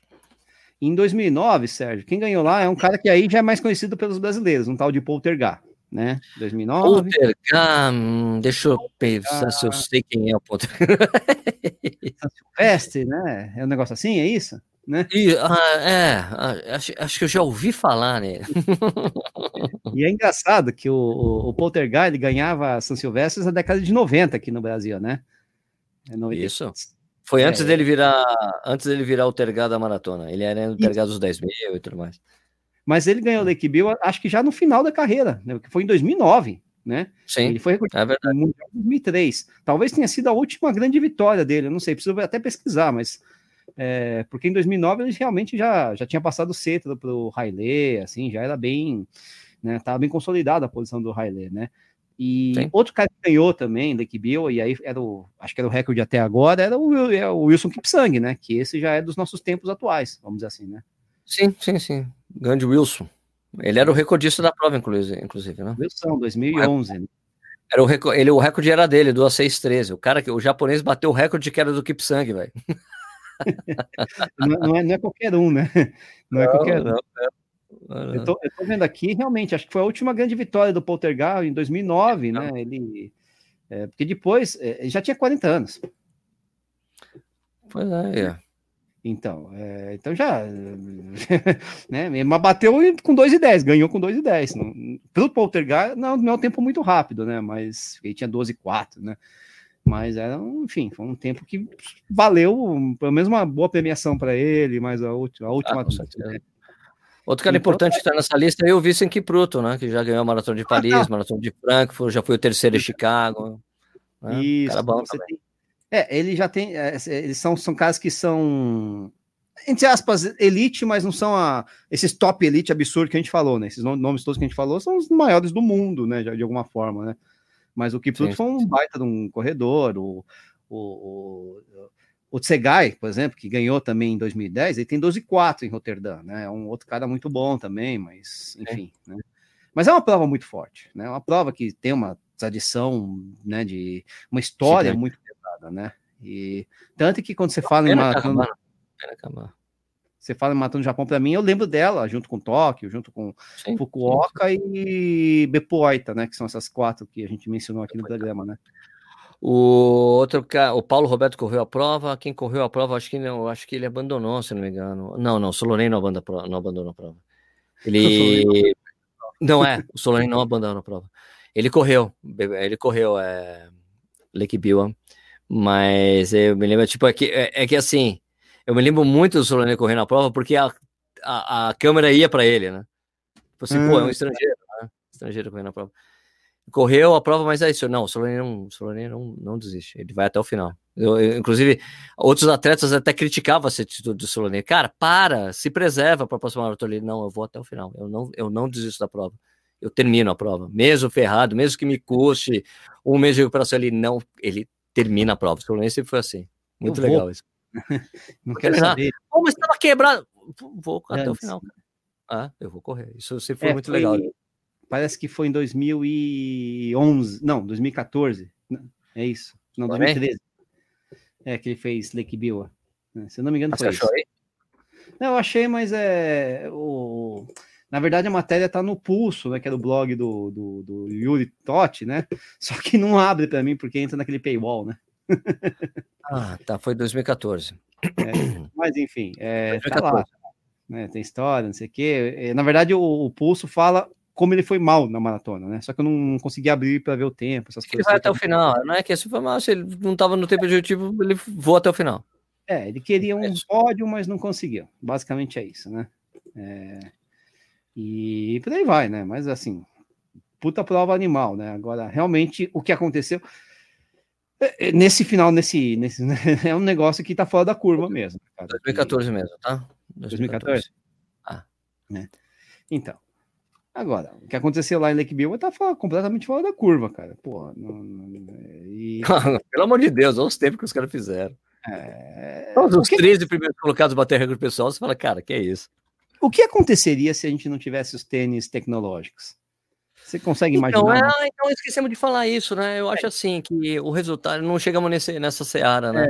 Isso. Eu acho assim, o, eu acho que a gente tem, tem é, é um dos fatores, tá?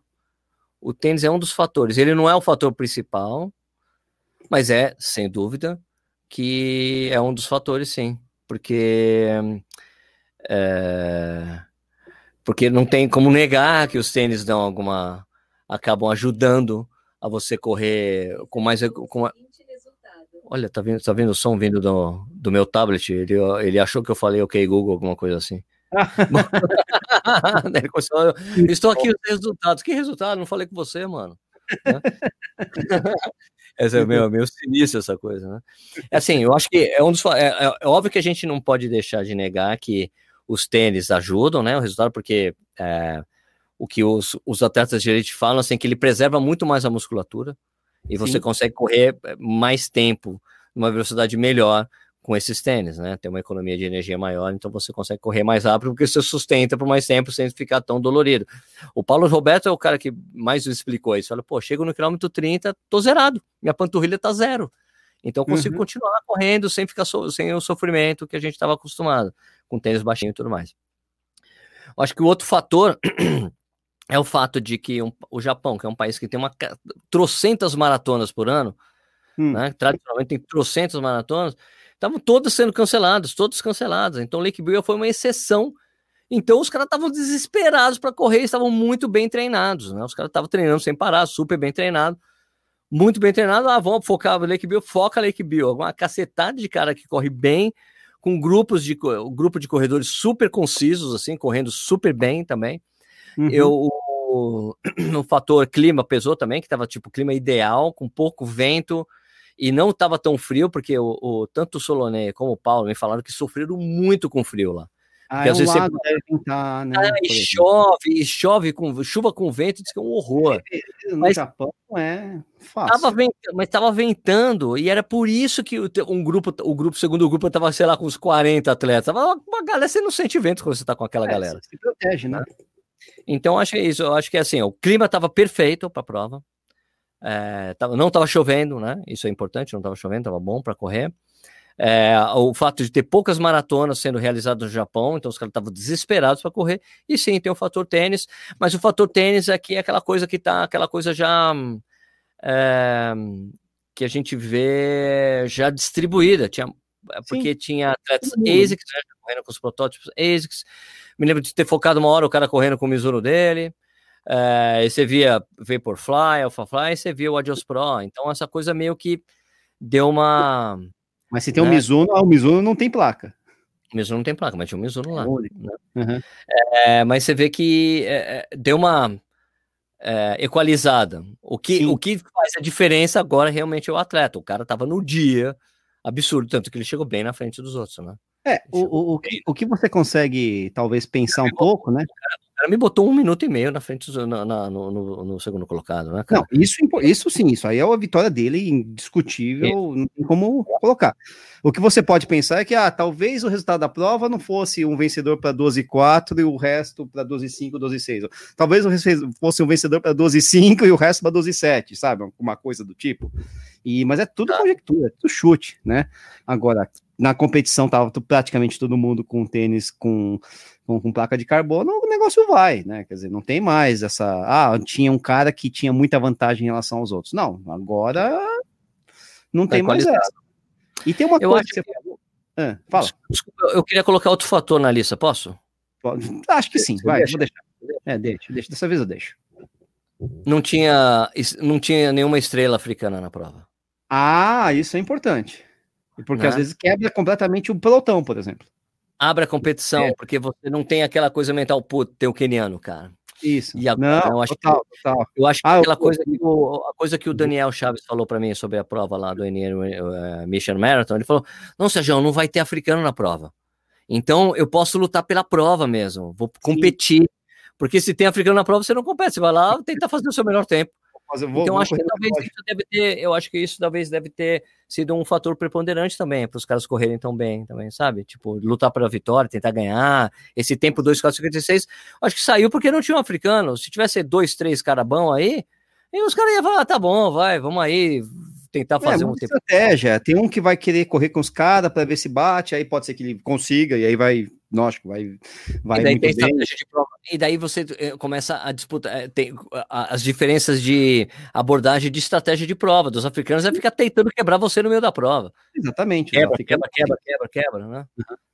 Agora, com isso, não, você vê te- a prova com esse pelotão ridículo de 40 atletas, negócio absurdo, né? Monstruoso. Ao mesmo tempo, tomando Toda hora que a TV colocava, toda hora que a TV colocava no pelotão, eu falei, cara, que louco isso! Uns, É um uns 100 caras correndo junto, fazer 2 horas e 10, que absurdo. Mas é, é, você falou bem, né? Você agrega, inclusive, esse negócio de você. O que você tinha falado antes também, é, com a paralisação das provas, dos, dos equidens, essas coisas todas, os caras se dedicaram completamente para uma maratona, né? E a gente sabe que japonês, é, quem lê o livro do Adin Adin Fim, né? Você está rindo porque Vou escrever na descrição aqui, vou escrever na descrição é, o nome do cara e o livro, livros, que ele tem uma série, ele tem três livros bacanas, um de, do, no Quênia, um no Japão e outro de ultramaratona. Isso, mas o Sérgio tá rindo, quem tá no, quem tá no podcast não viu, é que eu tive que fazer uma língua Gene Simmons aqui do. Mas quem, quem leu esse livro sabe que os japoneses treinam demais, eles treinam o volume deles é meio insano, né? E é insano correndo no asfalto e no concreto, né? Dói, machuca. né? É um pouco diferente da abordagem dos kenianos, que correm, lógico, altas distâncias também, evidentemente, mas é, na terra, né? No, nas, naqueles pistões, naqueles terrões lá, né? O Japão não tem muita terra, então o pessoal vai correr no, no, no terra que eu falo, estrada de terra, né? Então vai, vai correr no asfalto, pô. né? É, concreto. Eu, né? eu acredito, eu acredito ao que você está falando. eu me senti tão bem fazendo a quilometragem semanal que eu tenho feito. Essa, eu terminei essa semana, segunda Hum. semana seguida, correndo 90 km por semana. Uhum. E, e eu acredito totalmente a isso que você falou. Eu tenho Sim, corrido, né? quer ver? Vou fazer a conta, ó. 12 mais 12. Ó, essa semana fiz 24. Eu fiz 48 quilômetros. Tipo, vai, eu vou ter que descontar uns. uns pelo menos dessa, desses 90 aí, pelo menos. Pelo menos 40 deles foi em estrada de chão. 40 E- desses aí. Não, aí que tá. E aí você pensa bem, você que tá rodando bastante, mas não tá competindo, porque não tem jeito. Quando você compete, você escuta o. É. Né? Ah, meu amigo, já era. Você se queima, você queima, né? Você, você, você gasta o que você tem que você não tem, né? Agora, você tá fazendo isso em treino, rodando uma alta quilometragem, você meio que de alguma forma se preserva. Aí quando chega na prova, putz, tá super treinado, mano. Pode ter acontecido isso mesmo. Não- É, eu acho que é, o que os caras têm feito, eu acho que é isso também. Mas ó, o, o- no meu caso, no meu caso aí, é assim, eu tenho algumas pessoas ficam curiosas assim, né? Porque falam, não, Sérgio, mas você falou que você está fazendo uma, mé- é, 10 km por dia. Eu falei, não, eu falei que a média de 10 km não significa que eu tô correndo 10 km por dia, não, é isso, né? Dá para você variar, fazer. Eu tô, o que eu tô fazendo é treinamento de corrida normal. Só que eu tô correndo todo dia, então tem tiro, tem ritmo, tem longão, tal, tem tudo isso aí, né? E foi- também. Tem rodagenzinha leve. O pessoal tem que. Ah, é- Ah, é- tá, tá. É desse, desses treinos, é disso aí, disso aí que eu tava falando, ó, quer ver, ó? É, são 48, 58 quilômetros desses 90 aí é de boa. Ou mais, ou mais, porque eu não tô. Tem, mais porque tem o aquecimento e desaquecimento, Ah, né? você dos não treinos de tiro. É, não, eu, eu conto, eu, eu não contei. Quer ver? Vamos fazer a Ah. conta rápido. Vamos lá. Vou fazer a Tá, conta, vou fazer a conta. Vamos lá, peraí. É porque pra Vamos mim ver, fica- né? 12. Peraí, quer ver? Ó? Peraí. Antigamente eu não fazia isso, mas hoje em dia, se eu faço 500 metros de aquecimento com, com educativo, eu coloco. Porque eu corri, pô. Não, não, eu coloco. tudo, tudo isso tá na minha conta. Então, ó, quer ver? Ó, dos no... Olha só que interessante. Dos 90 quilômetros que eu fiz essa semana, 78 foram leves. Então, é lógico que. hum, é aquela história, ah, mas você não vai machucar? Bom, desse jeito eu acho que não, né? Mas você tá fazendo aquelas junk miles, fazendo coisa firme. Tá, é, como o Marcelo Camargo diz, é, seu tênis não tem tanta densidade, né? E quanto menos, menos, menos é ótimo, né? Putz, grilo, vai beber cerveja zero, bebe cerveja zero é o que acontece. Putz, É, fica falando menos. É. é que é só para lubrificar a garganta, não era para ser cerveja, né? Mas quanto menos ah, densidade você tem, lógico que você também acaba diminuindo a probabilidade de lesão, né? Agora, se você só faz Sim. tiro o tempo inteiro, porra, né? É. Acertada. Né? O que vai rolar na Nos semana que vem, eu vou começar, quer ver? ó, é, o que vai rolar na semana que vem, a partir de amanhã, eu vou, na segunda, eu, eu vou trocar, um, eu, eu conversei com, com o Clayton, Hum. Clayton Lins, que é meu treinador, Porque assim, eu tava. Eu tava rodando quatro dias por semana, né? Não, rodando. Certo. Rodando quatro dias por semana. Daí tinha ritmo, tiro e longo, certo? Certo, certo. Daí dá sete, perfeito? Sim, eu falei, sim, cara, sim. é muito. Eu falei, cara, quatro dias rodando, é eu acabo concatenando. Eu falei, não, não é que é muito. Eu falei, eu acabo concatenando com um com o outro. Às vezes eu rodo um dia, no outro seguinte estou rodando também. Sim, Rodo claro, 12, claro. dia seguinte 12. Eu falei, cara, acho- vamos mudar. Eu falei, vamos Vamos mudar um ver. pouco, vamos. Eu falei, tipo, porque, porque eu tô. A, a dificuldade que, eu, que tá rolando comigo, eu já, eu não sei se eu falei aqui, mas é, eu, tô, eu devo ter perdido massa magra na, na pandemia. Eu não, não fiz muito fortalecimento. Então eu tô Ah. com dificuldades, eu tô com dificuldades nos treinos intensos. Que começa a falhar meio que a musculatura. Entendi. Mas já tá, começou a falhar menos porque eu comecei a fazer fortalecimento mais sério mesmo. Tô levando Não. a sério a coisa do fortalecimento. E eu devo ter falhar menos. eu substituí por massa gorda, então tá tudo igual aqui em casa. Mas é que falta, fica faltando potência, né? Eu tô indo bem, já, tipo, o que tá acontecendo? O que tá acontecendo comigo antes era assim, ó. Eu não tô conseguindo fazer porque eu tô sem força. Né? É. Tipo assim, o, o, o pulmão tá indo quase lá, mas eu não tô conseguindo completar o volume do treino de tiro, o volume do, do ritmo, porque tá faltando força. E agora que aconteceu na semana, tá acontecendo na semana passada, assim, que tá sobrando o coração, sobrando o pulmão, só que tá faltando a perna. A perna não tá indo porque eu comecei a fazer fortalecimento, vai demorar duas semanas para fazer efeito de, de É, verdade, né? Exatamente, não. E na verdade tem um primeiro momento em que, na verdade, é ficar pior, né? Fica pior Exato. quando você começa o Exato. fortalecimento, Por isso tô- mais. Mas é que eu tô assim, eu tô, como ele passou três séries, né? Do negócio pra fazer. Eu, eu falei, cara, eu vou devagar com isso. Eu vou fazer uma série na primeira semana, duas séries na segunda, aumentar devagarzinho, porque se, se eu fizer tudo de uma vez, eu vou, vai me, vai me ferrar, né? Eu, eu, eu, tô, eu, como eu, treino- eu tô falando com o meu treinador, né, que sou eu mesmo, né, e minha abordagem tem sido um pouco diferente. me, me- eu eu- ah, desculpa, eu só falei que na segunda-feira eu vou começar a fazer tiro em rampa pra ajudar na, Ah, na isso é força. bom, isso é muito bom, né? Daí, ele- daí eu falei, eu tava pensando, eu tava pensando no tiro de rampa que o Vanderlei fazia, uma rampa de 60 metros, tá ali. Curtiu? Beleza, Sérgio, pode passar. Fui ver assim, seis repetições, uma rampa de 400 metros. Caraca. 60 metros. 60 metros eu ia falar, pô, 60 metros só se for assim, né? Mas é pra morte, né? 60 metros é pra morte, né? Mas aí Não, 400 não, vai tem- considerado, né? Baita de uma puta de uma rampa pra fazer, né? Porque senão é muito curto, né? E o legal é que o treino que eu faço, as rodagens que eu faço de 12 km, É. quando dá 2 km, que é o- exatamente o que ele pediu de aquecimento, quando dá 2 km, começa exatamente a rampa que eu medi, que tem 400 metros. Falei, puta, perfeito. Entendi. Vai, perfeito você. Vai lá, Ah, certo. desculpa, Nishi. Fala do seu treinamento, do seu treinador. E o seu treinador, né? O seu É, o papo meu com ele. treinador abordagem diferente, totalmente chutada, né? Porque eu tô seguindo a escola acerola, né? Faço o que dá na minha cabeça. Né? Mas, enfim, mesmo assim, a gente acaba tendo algumas coisas que, que você herda dos seus treinadores, no meu caso, do meu treinador, né? Do Diego. E só que no final das contas, o que eu acabo fazendo é o seguinte: como meu volume diário é muito pequeno, muito menor que o seu, né? Eu tenho feito 50, 55 quilômetros por semana, treinando todo é dia é mas é treinando todo dia. Só que, Tá. assim, se se você treina todo dia, você divide isso em, em, né, em parce... é, Casas Bahia, mano. Você, é, é parcela pequena, né? Você vai rodar 7 km por dia, 6 km, aí talvez no longo, ou até menos, né? Tem dia com 5, né? Que é o meu.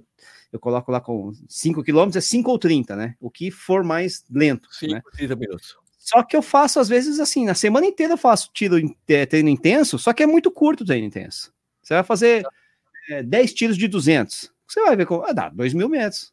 Não é muita Dá. coisa, no momento, você acha, né? Eu, já fiz, sei lá, 25 tiros de 200, né? numa- Então, 10 tiros é pouco, mas você faz, o, você faz o estímulo de velocidade, né? Só que você não desgasta tanto. Ah, ó, hoje eu vou fazer 4 tiros de mil. É pouco também, são 4 mil metros, né? Você não desgasta tanto. Lógico que você não tem tanto ganho também, né? Mas a, a minha intenção atual não é nem ter ganho, porque, enfim, não tem prova, né? Eu fico meio preguiçoso com isso, pra ser bem sincero, né? Eu quero me manter, é, é uma manutenção com algumas, alguns estímulos diferentes para mim, para não ficar a mesma coisa sempre, né? Muito ritmo, né? E É, o, vai.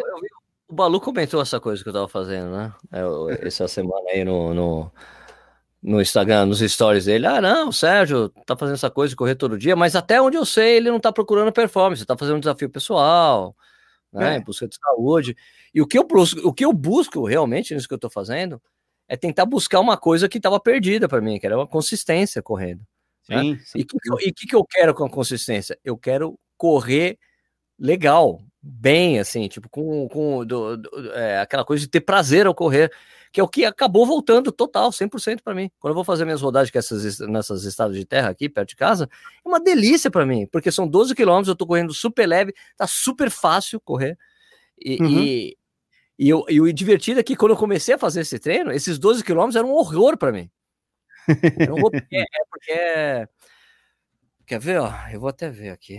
Eu vou te falar uma não, coisa. Um horror, um horror porque, tipo assim, é um horror porque tem ó, é uma, um perfil altimétrico do. Não. Que é, pra quem tá destreinado. É, você tem um perfil altimétrico, mas você tem uma coisa que eu tô sentindo muito hoje em dia. Que agora você, como tá rodando direto lá, você não tá sentindo mais.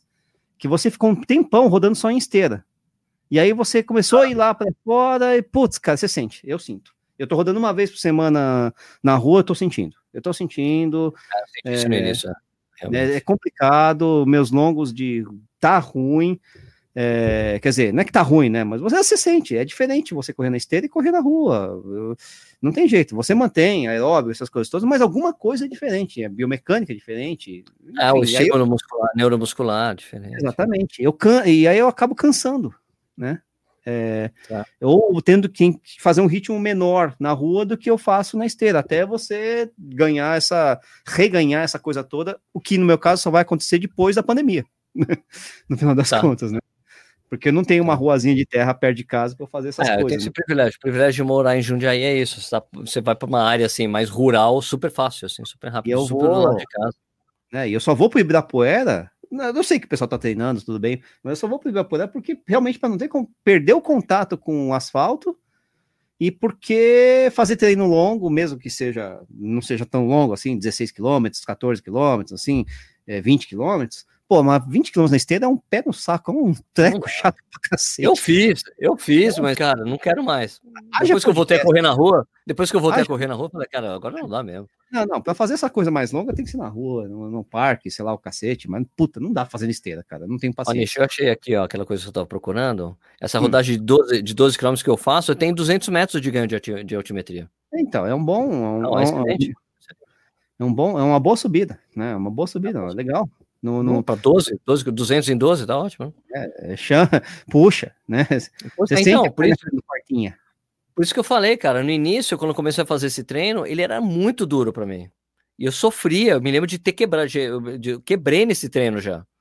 E agora esse treino é uma, é, tipo, uma delícia para mim, que passa-se fácil, eu faço fácil as subidas, as subidas que eram terríveis para mim, agora são ok, vamos embora. Já tô acostumado, já subi aqui várias vezes. E é terra, e, e- e isso tá fazendo, sabe, sabe o reflexo imediato de estar tá correndo na terra? Roupa nas suja. estradas. Não, também não é quando toma o banho, quando desce assim as coisas, e desce assim a poeira, sabe? É muito legal. É, é que quando eu vou fazer o longo, o longo eu faço na Malota, aquele lugar que você conhece, Sei, né? Você já sei, foi sei. lá, né? Uhum. E a Malota, é, que, eu- que inclusive eu fiz hoje, que a gente tá gravando domingo, quer ver? Hum. ó? Eu fiz 24 quilômetros e a Malota também é um percurso que é, que é mais Sim, é pesadinho, muito- assim. Tem subida, tem descida, tem subida, tem Quer descida. ver, ó? Até nas mais que a gente fazia tinha um pouquinho. Pois é, então, é 24 quilômetros, 312 de, de 312 de, de ganho de elevação. Para 24 quilômetros, beleza. 10 Só que- aqui, 15 ali. Só que esse percurso que eu acho divertido, que tem acontecido comigo, assim, esse percurso que eu faço, que é, uma, é, um, é, um, é um loop de 10 quilômetros, Sim. marcado pela galera das antigas de Jundiaí, para Hum. eles treinarem para maratona de Curitiba. Esse percurso é de 10. Você já Então, esse percurso, em Curitiba? aqui no, no podcast, não. Um dia- eu conto. Um dia eu conto. Mas assim, é, é um percurso que quando eu fiz, quando eu fiz, quando eu fiz a minha primeira boa maratona que eu corri, eu fiz 13:36 em Porto Alegre, eu treinei fazendo longão só nesse lugar. certo. E eu fiz a maratona sobrando. E eu falei, cara, então para mim fica assim, quando eu corro bem aqui, eu corro em qualquer lugar. Só que o que tinha acontecido nos últimos anos? Eu É. não conseguia mais correr lá. Eu sofria e quebrava e não dava certo nesse percurso aí. Entendi. Agora esse percurso aí ele voltou a ser fácil para mim por causa dos treinos no meio da semana, desses treinos mais duros da semana. Eu fico... E porque é asfalto. E no asfalto você tem muito mais. é, é, a- o tênis rende muito mais no asfalto, ele não fica escorregando tanto como na terra. Tem Claro, muito claro. mais aderência. E você corre Ah, muito melhor. Que é exatamente o que acontece com os. Eu não estou me comparando com o keniano, né? Mas os quenianos, eles, só, eles só correm na terra. Eles vão competir no asfalto. Cara, eu saio voando esse negócio aqui. Puta delícia do cacete. né? Porque no asfalto, a terra, por mais que seja um estradão, você, quer, você, ah, você tem um, um 1% de, do, da performance, você tira porque você tá com medo de torcer o pé, você, ah, sabe, Sim. tem aquela, ah, tem um buraquinho, tem não sei o que, você não, sabe, tem uma coisinha que é inconsciente, mas você acaba tirando um pouquinho. Mas, nossa, Absorção de impacto também. Absorve Hã? mais impacto. Não, absorve lógico. mais impacto. vai ser 1% aqui, 1% ali, quando você vai ver, você tá voando, né? É uma, é uma coisa interessante. Olha, e essa coisa também desse percurso aí que eu comecei a ver, que foi o, o Acerola que me levou. Meu, vamos correr lá no Pinheirinho. E a gente correndo lá, é, é tipo assim, é porque ele tava se segurando, né? Porque o Acerola corre muito mais rápido que eu, claro. É, ele mas- correndo, como ele virava assim, ele virou pra mim. Sérgio, por que a gente parou de correr aqui? Eu falei, não sei, cara. Não sei, porque é muito melhor correr lá, cara. E eu- o caminho que eu fazia muito aqui, antes da pandemia, era um caminho que eu saía de casa, ia pro, pro Jardim Botânico de Jundiaí, que tem uma junção com o Parque da Cidade. E era um percurso que era assim, era tipo 8 quilômetros de asfalto, eu fazia uma rodagem de 16 aí. 8 Aham. quilômetros de. eh, os primeiros 4 quilômetros eram. Era asfalto e. ah, Um pouco de asfalto e também paralelepípedo. Ah, paralelepípedo. E o resto, o resto era terra e grama que eu fazia. Porra. É, fazia nesse mesmo esquema aí de, de, de rodagem de boa. Foi quando saiu aquele, aquele tempo lá em, é, em Buenos Aires, cara. Aquela meia que eu corri bem, que eu tava fazendo essa rodagem de 16, rodava 16 nesse caminho que era muito legal. Mas mesmo que esse caminho volte a abrir, porque tá Hum. fechado, que eles estão fazendo uma reforma, tão, fizeram um parque novo dentro do Parque da Cidade, acho que é Parque das Crianças tal, que tá meio que fechado, porque você não, não pode aglomerar tal. Eles É. meio que fe- fecharam essa junção, então não tô conseguindo ir. Agora, mesmo que se abrir, fico pensando, por que, que eu vou lá? Porque agora eles mexeram, tá cheio de concreto, mais asfalto no parque, tiraram aquela parte de terra. Eu vou continuar correndo no pianinho, que tá me fazendo um bem do cacete, né? A grande vantagem é isso: você está uma, uma cidade média que você tem acesso a várias estradas, várias vias que são bem menos frequentadas, né? É diferente de São Paulo, né? São Paulo não tem jeito, é bem complicado. Vem né? morar em Jundiaí, Nishi. Você tá fazendo home office, vem morar aqui. É, paga aí, paga aí, porque eu descobri que casa é cara aí, mas beleza, né? É, Ah, andou vendo isso? Andou vendo. Mas enfim, ah, né, a gente, eu já olhei algumas vezes, né? Até porque eu tenho um amigo meu que trabalha no mesmo, na mesma sala que eu, que mora aí em Jundiaí, né? Que E- não sabia.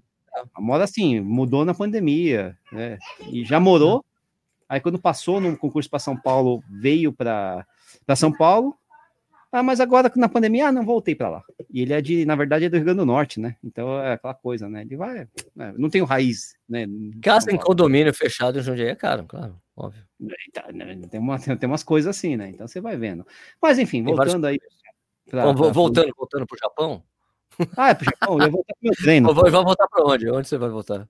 Pro treino? Não sei, agora eu ia voltar pro meu treino, eu ia voltar, sei lá, para quê. eu- não, eu ia falar que nesse final de semana eu treinei com a Zilma, por exemplo, né? É, uma baita de uma ultramaratonista, né? tem Green Number na Conrads, várias participações de Spartathlon, né? Então é uma senhora corredora, né? Uma corredora ultramaratonista que continua aí nativa. Ela fez uma a Conrads virtual, ela fez a Conrads, né? Ela fez o Só. ideia, né? né? Então, é, ela não, não, não, não tira o pé. Mas ela, ela treina com o Valmir Nunes, né? É uma coisa de louco, porque ela treina com o Valmir Nunes, ao mesmo tempo ela passa treina para outras pessoas, é uma coisa meio mix, né? Porque ela tem, tem formação, essas coisas todas. É, mas ela.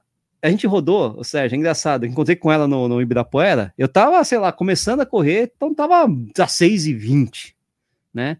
Encontrei com a Zima, eu tive que tirar o pé, porque ela tinha que rodar às 6h30 pelo Valmir. Né?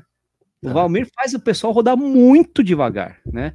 E no final das contas a gente vai batendo papo, correndo, não sei o quê, mesmo segurando, porque eu também não hum, no meu auge. A gente terminou o treino às 6 e 7, né? Quer dizer, eu terminei aquela perna com ela. Ela foi muito mais rápida do que ela deveria. Valmir Nunes vai me dar uma bronca, já falei para ele me Ah. dar uma bronca, não foi a, não foi a Zima, fui eu. Puxei sem querer, né?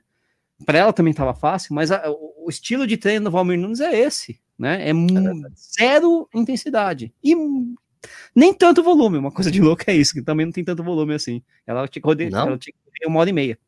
O longo dela é de uma hora e meia. Mas é uma hora e meia, tipo, todo dia, não é?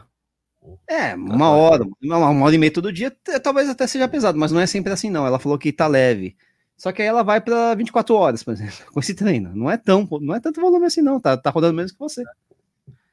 O, é que o Valmir tem aquela coisa que ele falou, inclusive, quando participou do Aliás, tem que tentar chamar ele de novo pro Corrida, levar ele pro Corrida na hora ao É, vivo. Deu Funcione, até né? problema técnico aquela vez. É. Ele falou: não, é que é o seguinte, eu, eu ensino as pessoas a correr devagar, porque correr rápido todo mundo sabe. as pessoas não sabem correr devagar, eu concordo com ele, as pessoas têm dificuldade de correr É devagar. difícil. Tem um, um amigo que tem um amigo do que foi para Bonito comigo lá, é, o, o Thiago, que é de Alagoas, lá de Maceió. Daí eu, tinha- eu conversei com ele um dia, falei, pô, cara, eu tô fazendo uns treinos só leve. Ele, não, tô curioso com essa coisa de você correr todo dia. Daí no dia seguinte ele falou, colocou, postou no Instagram assim e me marcou. Fazendo o que o Messi Sérgio faz, de correr leve, bem leve. Eu olhei assim o treino dele, olhei a frequência cardíaca e falei, mandei mensagem, Tiagão, isso aí não é leve não, cara. Não é leve. 5,46 a 153 batimentos cardíacos, isso não é leve, leve é leve. Ele, não, mas Sérgio, mas você tem que ver as outras, eh, as outras variáveis eh, fisiológicas. Eu falei, Tiago, você não vai falar isso pra mim, não, mano. Pra Não, mim, é- acima de Moá. Daí eu falei, ó, eu falei, Tiago, eu vou ter, eu tô eu vou começar meu treino aqui agora. Quando eu voltar, eu vou te mostrar o meu. Que foi nesses, nessa rodagem de 12 quilômetros que eu faço. É. Aí daí eu mandei pra ele. Olha isso. Olha aqui, ó. ó, isso aqui é treino leve. Daí saiu lá 6 e 13 com Uhum. 139 de média de batimento cardíaco. Sim, sim. Ele, ele, porra, Sérgio, 139, caraca, eu vou tentar. Daí no dia seguinte ele mandou pra mim, fez lá é, a 6 por 1, deu lá 139 de média. Eu falei, pô, agora sim, isso é realmente treino leve. Ele, não, mas quando ele falou que ele fez, eu falei, não, Sérgio, mas eu senti que eu tava fazendo leve. Não, você vai ter que acertar, calibrar. Você vai ter É. que calibrar o que é leve. Porque tem que ser leve, mas a frequência tem que mostrar que você tava leve também, né? Isso. Eu rodei esse negócio com a Zilma. É aquela história. Batimento rodando na casa 120. O batimento Ah. tava 120. Você olhava 120, gente. Ah, quando a gente terminou, tudo bem, sobe um pouco, mas tava 130. Eu só consegui subir minha média porque eu fiz 4 quilômetros no pau. Depois que ela. Que ela. Que, eu- que, eu- que, que a Zilma acabou o treino dela, que era muito mais curto que o meu, por que pareça. Eu ainda fiz 4 quilômetros no pau para tentar chegar a 6 por quilômetro, né? Tá. E aí tá bom, né? Saiu. Nem sei qual foi o. mas nem sei. No pau que eu falo que deve ter corrido a 5 por quilômetro, um negócio assim, sabe? Os últimos. E ainda é- falei para ele, pro Thiago, ainda falei pro Thiago, Thiago, olha só, 12 km, 139, e olha o perfil altimétrico. 200 metros de, altime- de, de ganho, e o dele era assim, plano. Zero, assim, plano, sabe? Ok, super plano lá, onde ele treina. É, não. Tô- Eu tô Então- vendo aqui, que te- frequência cardíaca aqui, ritmo 5,55 a 119, sabe? Isso é leve. Isso é leve. Isso é leve, o leve é leve. É. O último quilômetro Eu que eu fiz Zilma foi a 6,5 com um ritmo de 133. Aí depois, Maravilhoso. é, aí eu- eu soquei o pau naquelas, né? Tô vendo aqui, foi 5,24, 5,30, 5,11, não foi tão forte assim, mas é que eu tava, É. eu não tô tão bem assim, eu tava cansado, né? Aí também ritmo de 146, porque eu tô correndo de máscara também é um saco, né? Eu acho que atrapalha um pouco. O, mas quando eu falei com essa coisa, eu falei, cara, eu vou correr leve, leve de verdade, eu comecei a fazer com o Marcos Paulo, quando eu treinava com ele. Eu falei, Marcão, esses dias que você tá falando para eu descansar, eu vou correr. Tá? Ele, não, mas olha, eu falei, não, olha, eu vou correr leve mesmo, leve de verdade. Eu vou fazer o leve como tem que ser leve de verdade. Aí eu começava a mostrar para ele, ele, ah, não, aí tudo bem, tudo bem, né? Correndo com a frequência cardíaca, com o impacto cardíaco baixo, não tem problema. né? É só é É. benéfico, só é benéfico pra gente. É a história do Solonei que você contou, né? O que o aquecimento do Solonei que era uma coisa ridícula, que ninguém consegue ele- fazer. Muito Ninguém consegue, não, ninguém consegue comigo, Sérgio. Mas por quê? Não, não, você não vai, você vai. Não, mas. ah, Não, não Sérgio, é que o meu trote de, de aquecimento é tão lento que quem anda me passa. Aí é verdade, era muito lentão. Porque assim, a coisa você não, gastar, você não gastar energia à toa, né, no aquecimento. O aquecimento é só pra. Né? Porque você faz o aquecimento antes do tiro, como eu faço, e antes do ritmo, é aquecimento, acelerações, e daí você vai, né? Não é aquece devagarzinho e depois já sai pro tiro. Não, aquece, faz uma aceleração para preparar o corpo, quebrar o homeostase duas vezes, né? Exatamente. Aí, só para a última palavrinha do leve, eu vi hoje uma postagem do Marilson, né? O Marilson, ele Sim, correu leve, ele correu 9 km, tá, tá postado aqui, ó, ele botou o ritmo dele, 4,30. 4 e 30. Para ele é leve. Eu vou falar outra coisa do leve para você. Outro É. que- você não lembra quando o, o, o Ademiro, Ademiro foi, quando o Ademiro foi no foi na corrida na hora ao vivo? Que ele Não. falou que É. ele falou que, sei quando ele foi, mas não lembro o que que isso é. ele, foi ele falou do Kenner, ele falou: "Não, pô, Ah, sim, fui pro Kenner mudou minha visão, Serginho". Ele, ô Serginho, ele falou assim: "Ô Serginho, mudou minha repressão, minha percepção, Serginho". e assim, ele falou: "Pô, eu ia ver a sessão de, de de fartlek dos quenianos, ele falou, pô, os caras metendo 12h40, né, no forte, e 4, 4h20 no, no leve. E depois o segundo período dos caras, à tarde, os caras correndo a 5h30. Ele falou, isso mudou completamente a minha cabeça do que é o leve. Porque Sim. se o cara que é muito mais, muito mais rápido que eu, mas muito mais rápido que eu, ele faz o segundo período dele, que é o leve, a 5h30, por que, que eu tenho essa frescura de correr a 5? De correr a 4h30, que eu acho, acho leve? Eu tenho que aprender a correr a 5h30, correr a 6. Falei, pô, Ah, é isso aí. Nada, seis, exatamente. Para ele, pegando as distâncias dele com esses corredor Mega Blaster, é 6 e 15. Pois sabe? é, seis não. Ele também é forte, mas não é um amador, mas pega a distância proporcional, é isso, cara. Né? Exato. Só que assim, é aquela história. a- Sabia que no- quando, quando eu comecei a correr, a- a- às vezes eu tinha uma, entre aspas, vergonha de correr muito devagar no parque, assim, que a, né, a velhinha vai me passar, eu ficava, ah, vou acelerar um pouquinho, vai. Já perdi tudo isso aí. A gente vai ficando velho, vai ficando experiente, mas tá, acho que tem gente que talvez tenha um pouco disso ainda, especialmente o pessoal que está começando, ou o pessoal que vive muito de tirar foto, sei lá, o pessoal que gosta muito da imagem. Essa a principal dificuldade dos treinadores hoje em dia é essa, uh, Nishi. Conversei com É. algum, com vários sobre isso, sobre o que eu tenho feito. A Caralho. maior dificuldade que as pessoas têm é essa. Eu não consigo fazer o cara correr devagar, Sérgio. O cara não quer correr devagar. E que tem um grande. Quem mais falou? Quem, quem- eu conversei muito com, com o Mário Sérgio, da Ranfan. Aham. Que já Porque é um- o Mário é. Sérgio, na época, na época, na época, tipo lá, o Mário Sérgio de 15 anos atrás, É. o Mário Sérgio era esse- tipo, de, tinha um, ele falou, pô, Sérgio, tinha um atleta que corria com a gente, que ele era muito bom. Fazia lá a maratona para 12h40, abaixo de Hum. 3 horas, tranquilo. E ele fazia leve a 6 por 1. Ele fazia, porque era o que eu falava, você vai fazer o leve a 6 por 1. Vai fazer o leve. E o cara fazia. E daí vinha, vinha os caras que corriam a maratona a 3h30, que não queriam correr a 6 por 1 com ele. Daí ele chegava assim, meu, Mário, explica pros caras que não vai ficar correndo o tempo todo, não. Né? E é uma dificuldade que o pessoal tem hoje. O, o André Milani, que é o treinador do que é treinador do Thiago, foi o cara que eu conheci lá em Bonito, que é um treinador lá de, eh, de Campo Grande, né? É, ele falou: não, Sérgio, eu faço. Às vezes eu coloco. Eu, eu perco muito aluno no início por causa disso, porque eu coloco os caras no MAF no início. Eu boto os Ah. caras para fazer pelo menos, pelo menos um mês, dois meses, correndo bem devagar para criar base aeróbica, né? Para poder co- co- colocar intensidade. Os caras desistem, param de treinar comigo. Eles não querem, ah, não, acho muito lento. As é isso aí, as velhinhas estão me passando. Mas é, é, é eu- o, o que eu devo falando com, com, com o André, eu falei isso, eu falei, cara, mas é que é que é, é, é, é- é uma arte perdida. Sim, sim. A arte perdida de se correr realmente devagar, de você Não, correr leve. É uma, eu uma acho que- arte. Parece que os corredores hoje só tem uma marcha, né? E a gente tem muitas marchas, né?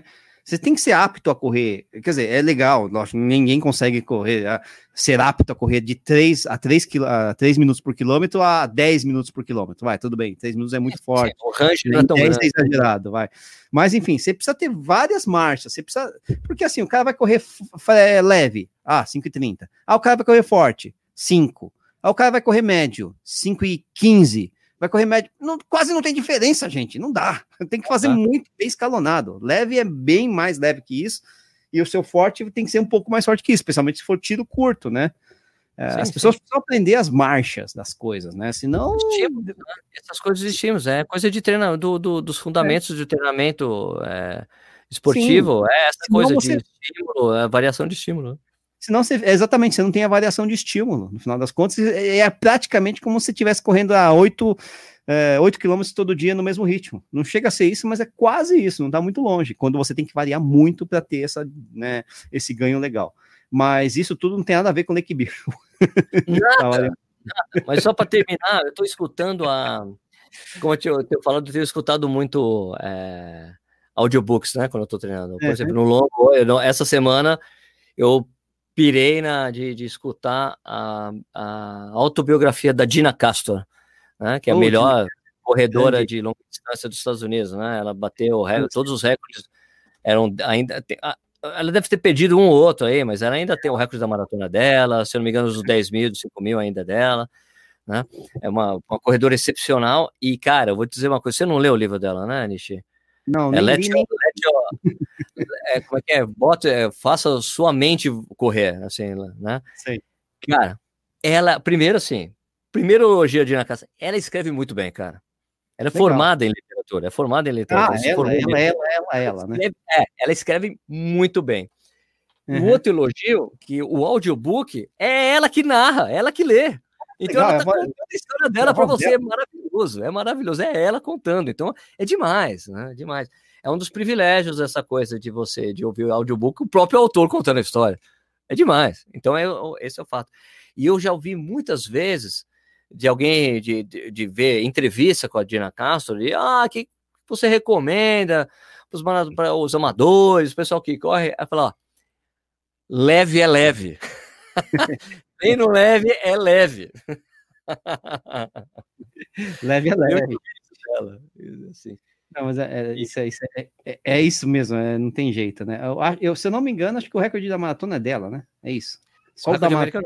É 2,19 é e 36, né? assim. Tô tentando pesquisar rapidinho aqui, mas não, não, sinceramente eu não, não, não, achei, assim, talvez, é, né, é rapidinho. É isso, é 2,19, ninguém bateu o recorde dela, não. Ela tem dela. 30K. Mas por isso que as pessoas, por isso que as pessoas é... É por isso que as, as atletas americanas, eu, eu, eu, vi assim, tipo, da, das americanas fazendo 12 20, 12 21 e tal, e de, dos caras falam, olha, legal você ver as pessoas, os, as corredoras se esforçando para conseguir 12 20, 12 21, isso só valoriza mais ainda o resultado da Dina Castro que não usava o super tênis. Né? Pois é, super -tênis, é, 2006 tem o recorde dela, coisa, coisa de é. louco. É, aqui, ó, Dina Kessler também tem os 8K, que é uma marca meio bizarra, né? Mas é um recorde Cinco de milhas. 8K. 5 né? milhas. Isso, e tem os, dentro da maratona ela fez os 30K, né? Dentro dessa mesma maratona de Londres, né? Mas meia maratona da Molly Huddle e os 10K é da Shalane Flanagan, né? Que é uma outra baita Tá, é, corredora. isso é o Shalane Flanagan, que se aposentou também já, né? Se aposentou, Isso, né? E aí você tem os 100 km da Anne que eu acho absurdo, né? O que o tempo que ela fez. Negócio de louco. É, mas a, essa, ela bateu a, a, a, a Dina na carreira dela, ela bateu todos, ela bateu todos os recordes. Em algum Ah. momento, sim, né? É- É que depois foram sendo batidos, mas esses ainda permanecem, né? Mostrando a força pô, Dina- Dina Castro foi campeão mundial de cross country, velho.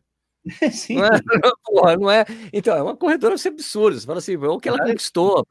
porque na época de, de Paula Radcliffe, sabe? Tipo, de, das sim, Catarina Nemtereba, sabe? Umas, umas corredoras. vencedora de Major, né? Londres, Londres e Chicago. É. Tá, Ali ela, é, se tinha ela e a Paula Radcliffe na prova, você sabia que não tinha chance para nenhuma outra. Bom. Difícil. Ah, É demais o livro. É demais o livro, coloca na sua lista, cara. Eu sei que você tem uma lista enorme aí, mas olha, é muito bom. Eu falei pro Balu, falei, Balu, é demais o livro dela. Ela escreve muito bem. Ele falou, eu sei, eu já ouvi que é bom e tá na minha lista. Eu, eu, já- eu vi, eu já vi que dela tá na lista dos um dos melhores livros de corrida e é muito bom. Ela escreve muito bem, cara. Muito bem. Vamos ver, vamos ver, vamos ver. Fica a dica aí, a dica cultural a Do, do, do, do, do Corredor de Sem Filtro, mas com livro, né? Ou O audiobook. livro é, é Let Your Mind Run, Deixe Sua Mente Correr, da, da Dina Castor. Dina é com dois Es. É. Dena Castor com K. um K, Castor. Castor, que é o marido dela. Bom, acho que chega, né, Nishi? Foi legal. A gente vai, bater duas horas daqui a pouco. De... Então, tá, eu achei que você tivesse tentando perseguir os recordes do xadrez verbal aí, ou Nossa, três horas, três, quatro horas de um monte podcast. de coisa de quatro horas, negócio absurdo, não sei como você é, Pois é, né? Que eles ficam a semana inteira roteirizando, montando aquela coisa. história, né? Os caras têm muito conteúdo, por isso que é foda. né? Muito, é muito conteúdo. Mas muito bom. enfim, estamos aí, né? Corredores sem filtro, mais uma, mais uma, mais um episódio, né? Em que a gente come... respeita e desrespeita o, o tema do. Tal, e, aí é o, e aí o objetivo a ser batido pelo Vinícius, pelo Stuck no próximo programa, que é tentar viajar mais do que a gente, né? Nesse aqui, né? é verdade. Cara, então vamos aí, vamos aí. Então, só lembrando, galera, olha, esse podcast a gente posta todas as segundas-feiras, bem de manhãzinha, eu coloco seis da manhã para começar. Né? Então, quem tá acordando cedinho já pode escutar o podcast, vai treinar, já escuta o podcast. Talvez esse aqui não dê para um treino normal, talvez para longo, porque ficou muito longo mesmo. Assim, Ah, pô, não, peraí, antes de terminar, puta, não posso esperar, não posso esquecer isso. É, a gente tem que fazer, tinha que ter feito isso no início do podcast, a partir da semana que vem, no início do podcast, a gente criou uma conta, né, no Instagram, Ah, do Corredores Sem Filtro, e uma Sim. das obrigações que eu fiz aqui é de pedir para que vocês comentem o episódio no Instagram. Eu vou ler os, alguns dos comentários que tem do último podcast ah, legal. Com estilo, manter né? isso, é, isso para manter isso aqui aberto. Então, você só se procurar lá, é, Corredor Sem Filtro, tudo junto, underline oficial, Corredor Sem Filtro, tá bom? Então vamos lá aqui, é, o que o podcast a gente falou muito da Mizuno, né? Exatamente. Então lá, vou ler aqui alguns. Oi? E de Fala, outras marcas porque viajou. É. Aqui, ó, o Mirinho Terra falou: nunca tive Mizuno, sempre achei duro em comparação aos ASICs, que foram meus queridinhos para, é, para uso casual. Quando comecei a correr, abandonei os japoneses. Coitado de seus primos aí, Ah, Nishi. pesada. O Torres Thiago escreveu: Nossa, Sérgio, lembrou do meu primeiro tênis de corrida, o Mizuno Nirvana, porque eu falei do Nirvana né, no podcast. Engraçado lembrar de ter seguido os protocolos de época de teste de pisada e no fim comprar um tênis pesado de pronador. É, é. o Henrique Henriquete Cruzeiro falou: lembro demais da propaganda da Veja. A gente cita essa propaganda da Veja, que a, a Mizuno tinha esse marketing mais agressivo, tinha uma, um anúncio de página inteira, assim, né? É, de, página dupla, né? Eram duas. Isso é uma página dupla, um anúncio de página dupla na Veja com tênis da Mizuno, que acabou tornando a Mizuno uma marca muito desejada por quem corria, né? Lembro, eh, Henrique Cruzeiro, então, lembro demais da propaganda da Veja. Só tive coragem de comprar um Wave Creation quando fui para fora. Quando fui correr, achei duro demais, quase não corri com ele. Ele é pessoal, tem jeito. É, e aqui o último, conta- o último comentário é do Angélico. Muito bom, galera. Comecei com o Mizuno e voltei para o Pro Runner há pouco tempo. Vocês são feras. Então é isso aí, pessoal. Ó, comente, faça- deixa o comentário desse episódio é, no nosso Instagram. Semana que vem a gente lê os comentários, os, principais comentários. Né? Se tiver, é, por enquanto, como a conta não está muito grande ainda, não tem É, muitos comentários, né? Então ainda dá para ler todos, né? O dia que ficar muito grande a conta vai ficar mais complicado, a gente vai ter que selecionar alguns, talvez os principais. Então você Tá pode comentar e a gente sabe se a gente está indo no caminho certo aqui, você pode discutir com a gente lá no nosso Instagram. Então, é, repetindo, é Corredores Sem Filtro, underline, é, oficial. Eu vou deixar o link também na, na descrição desse podcast aqui, você pode dar um clique e ir direto para lá. Então, Nishi, obrigado aí pelo seu tempo, esse papo aqui interminável, que foi muito bom, valeu. Valeu, galera. Obrigado por aguentarem a gente por uma hora e 47 por enquanto, um negócio assim, né? É, coisa do tipo assim, né? E lembrando, só dando pitaco, meu ten- um dos meus tênis preferidos é da Mizuno, um pitaco em relação ao último podcast, né? Porque a gente também escuta, né? No final das contas, né? Claro. Então, um dos meus tênis preferidos é, da, era, era o Mizuno Musha, né? Sempre falo isso, né? Adorava aquele tênis, mas também tinha o Universe, tinha o Levitas, adorava aqueles tênis da Mizuno, né? E uma outra coisa, um outro recado que eu esqueci de falar, e eu já esqueci de falar, na- eu esqueci mesmo. Não, agora esqueci. Então, tchau, gente. Esqueci. O 336 que eu fiz na, em Porto Alegre, se eu não me engano, foi com o Wave Revolver. Ah, o Revolver. É o Revolver, que, era o, que foi o predecessor do Musha, depois virou Musha. É o mesmo tênis. Ah, tá certo. Era um baita tênis, adorava. Realmente eu ia falar alguma coisa, eu esqueci, mas tudo bem. Vamos dar um tchau aí pra galera. Um tchau para alguém? Era algum recado? É, não lembro. Simplesmente sumiu na minha cabeça. Eu tô ficando Sumiu? velho. Né? Sumiu. Tô ficando velho. Ah, sim, lógico, né? A gente vai voltar na semana que vem, Sérgio Rocha e o Vinícius Stuck, com mais um episódio do Corredores Sem Filtro. E provavelmente a temática não vai ser japonesa. Porque a gente já fez, falou muito de japonês. Foi esse, foi o anterior, né? É, Só falta que a gente gastou, né? Gastou o Japão. Ah, Acha Japão aí, pelo amor de Deus, né? Aí, de repente, o próximo episódio, que é de- muitas vezes é surpresa para quem, para nós, é Japão, vai saber. Não dá para saber. né? Vai que, né? Vai que. Vai que, né? Mas é isso aí, galera. Valeu, brigadão e até a próxima. Falou, galera. A gente se vê na semana que vem. Quer dizer, vocês escutam a gente semana que vem. Tchau.